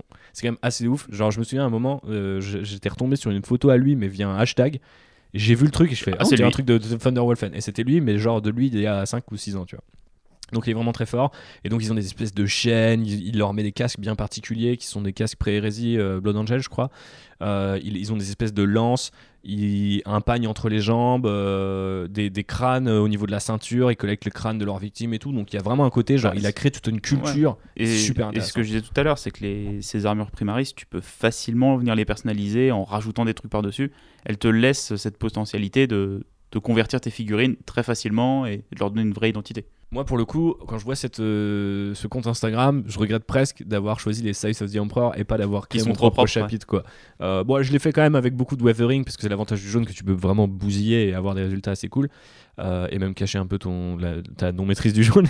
mais, mais pour le coup, c'est vrai que j'étais là. ah, si j'avais eu tu vois, ces informations-là un peu plus tôt, en mode Ah ouais, peut-être que Cole il a bidouillé, je sais pas, des Night Lords, tu vois, genre, euh, enfin, ça pourrait être super intéressant quoi. Ça tourne un peut-être un petit peu vite en rond euh, si tu mets juste des crânes et des pics à des primaris, mais euh, il y, a, y a des vraies belles choses à aller euh, voir sur ce compte Thunderwolfen. Donc allez suivre ce, ce monsieur.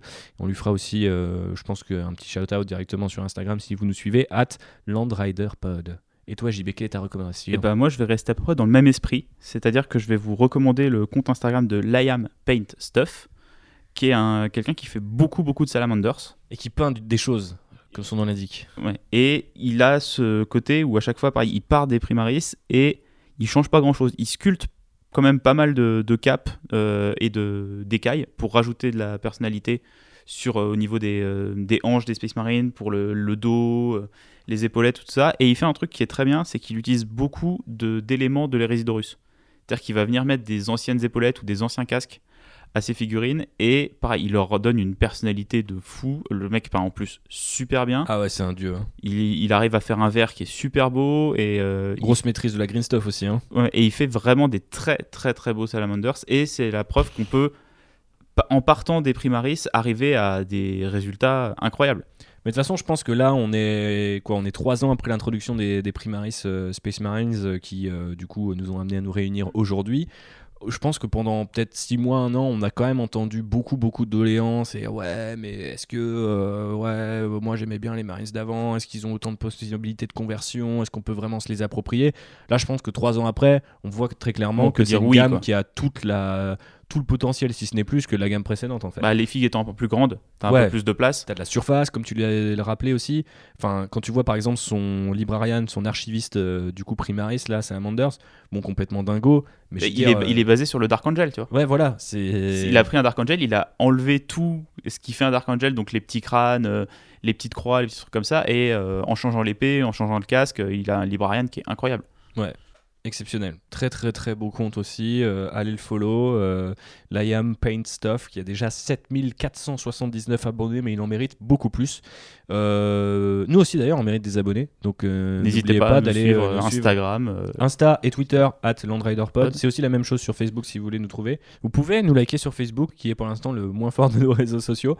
Merci à tous ceux qui, toutes celles et ceux d'ailleurs, qui ont spontanément rejoint les réseaux sociaux alors qu'on venait sortir euh, au zéro épisode en fait. Et euh, dans la journée de sortie, euh, on a eu beaucoup beaucoup de gens, je pense une quasiment une cinquantaine de gens qui nous ont suivis instantanément. Et merci aussi à tous les retours après l'épisode 0 et l'épisode 1. Ça Complètement fait vraiment plaisir. de- Je m'attendais pas à un tel engouement, tu vois. J'ai été surpris. Bah, on est, on est nous-mêmes surpris parce qu'on a notre communauté euh, via Outrider, le- les boulots qu'on a pu faire avant, etc. Mais là, on a vu que très vite, on a touché d'autres sphères sans non plus euh, avo- avoir euh, poussé dans des groupes Facebook euh, ou euh, touché des, des contacts qui ont plus d'influence. Toi, par exemple, tu as, travaillé avec Julien de French War Game Studio. Ouais. Donc, c'est des gens qu'on pourrait activer un jour, peut-être des petites manettes dans notre, dans notre machinerie. Utiliser un petit stratagème et, Voilà, pour, pour deux PC. Tu appelles Ivy. voilà, je déplace Ivy. Exactement. Mais, oui, mais juste les, les retours qu'on a eu sont fous, quoi. Les, les gens sont. a- Moi, été vraiment surpris. J'étais là, ah putain, il y a autant de gens qui ont kiffé, quoi. Bah ouais, ouais. Alors êtes- qu'on on parle de, de- de- de vraiment de trucs de gros gros nerds, quoi. Effectivement, mais euh, voilà, merci pour les retours que vous avez fait sur le, sur le format, sur l'approche qu'on donne. euh, Il y a même eu plein de retours sur le générique. sur le euh, générique pour de Benji, Benji. c'est super cool. euh, J'ai eu beaucoup de retours sur le logo de Clément aussi, qui est exceptionnel, qui a aussi euh, retapé le logo euh, pour qu'on ait un logo commun à Avec Outrider et euh, Landrider. Merci à eux deux, hein, parce que bah, c'est grâce à eux qu'on a de la visibilité et qu'on bosse bien. De ouf. Et, euh, et merci à toutes celles et ceux voilà, qui nous ont écoutés, qui nous ont soutenus. Qui ont euh, partagé, euh, qui, qui ont laissé partagé. des étoiles sur iTunes et tout. Et il faut continuer de le faire, c'est assez important. Et surtout, en fait, pour un, pour un podcast comme ça, bon, on a vu que les stats sur euh, le 0 et le 1 sont les mêmes, donc euh, on, peut peut-être croire qu'il n'y a pas forcément d'effet nouveau et que ça va, ça va se maintenir. Mais euh, c'est toujours un petit peu difficile quand on passe le cap du 2 et du 3 et, et qu'on rentre dans le vif du sujet, parce que nos épisodes aussi étaient volontairement un peu plus accessibles. Là, on espère que vous avez appris pas mal de choses sur les Space Marines, les Primaris, que vous êtes réconciliés euh, si vous n'aimez pas ou que vous êtes conforté dans l'idée que les Primaris sont super chouettes euh, si vous les aimez. D'ici là, euh, jusqu'à ce que l'Imperium soit rassemblé en un seul morceau par ce bon rebooté Gilliman et ses Primaris Space Marine, et ben on vous fait de gros bisous. Peignez bien, lisez bien, faites des bonnes listes d'armées, soyez pas trop méchants avec vos adversaires en tournoi, et on vous dit à très bientôt pour un épisode qui devrait arriver bah, rapidement, hein, avec les annonces qui, qui s'installent fin mars Mars, euh, les envies qu'on a de parler de Warcry, de tout un tas d'autres choses. Bah, moi, je sais que déjà ma prochaine actu, ça sera Gazgul. Je vous ferai un débrief du kit, il y a pas de souci. Un petit review, euh, kit Ah bah, review. bien sûr. Ah bah écoute, on est là pour ça aussi, les petites kit reviews. Euh, Portez-vous bien jusqu'à ce que JB vous fasse une petite review de Gazgul, Traka, la bête, comme on l'appelle dans le milieu. Et euh, n'oubliez pas de partager Land Rider numéro 2, oui parce qu'on avait un numéro 0, euh, partout où vous pouvez. Gros bisous. Salut.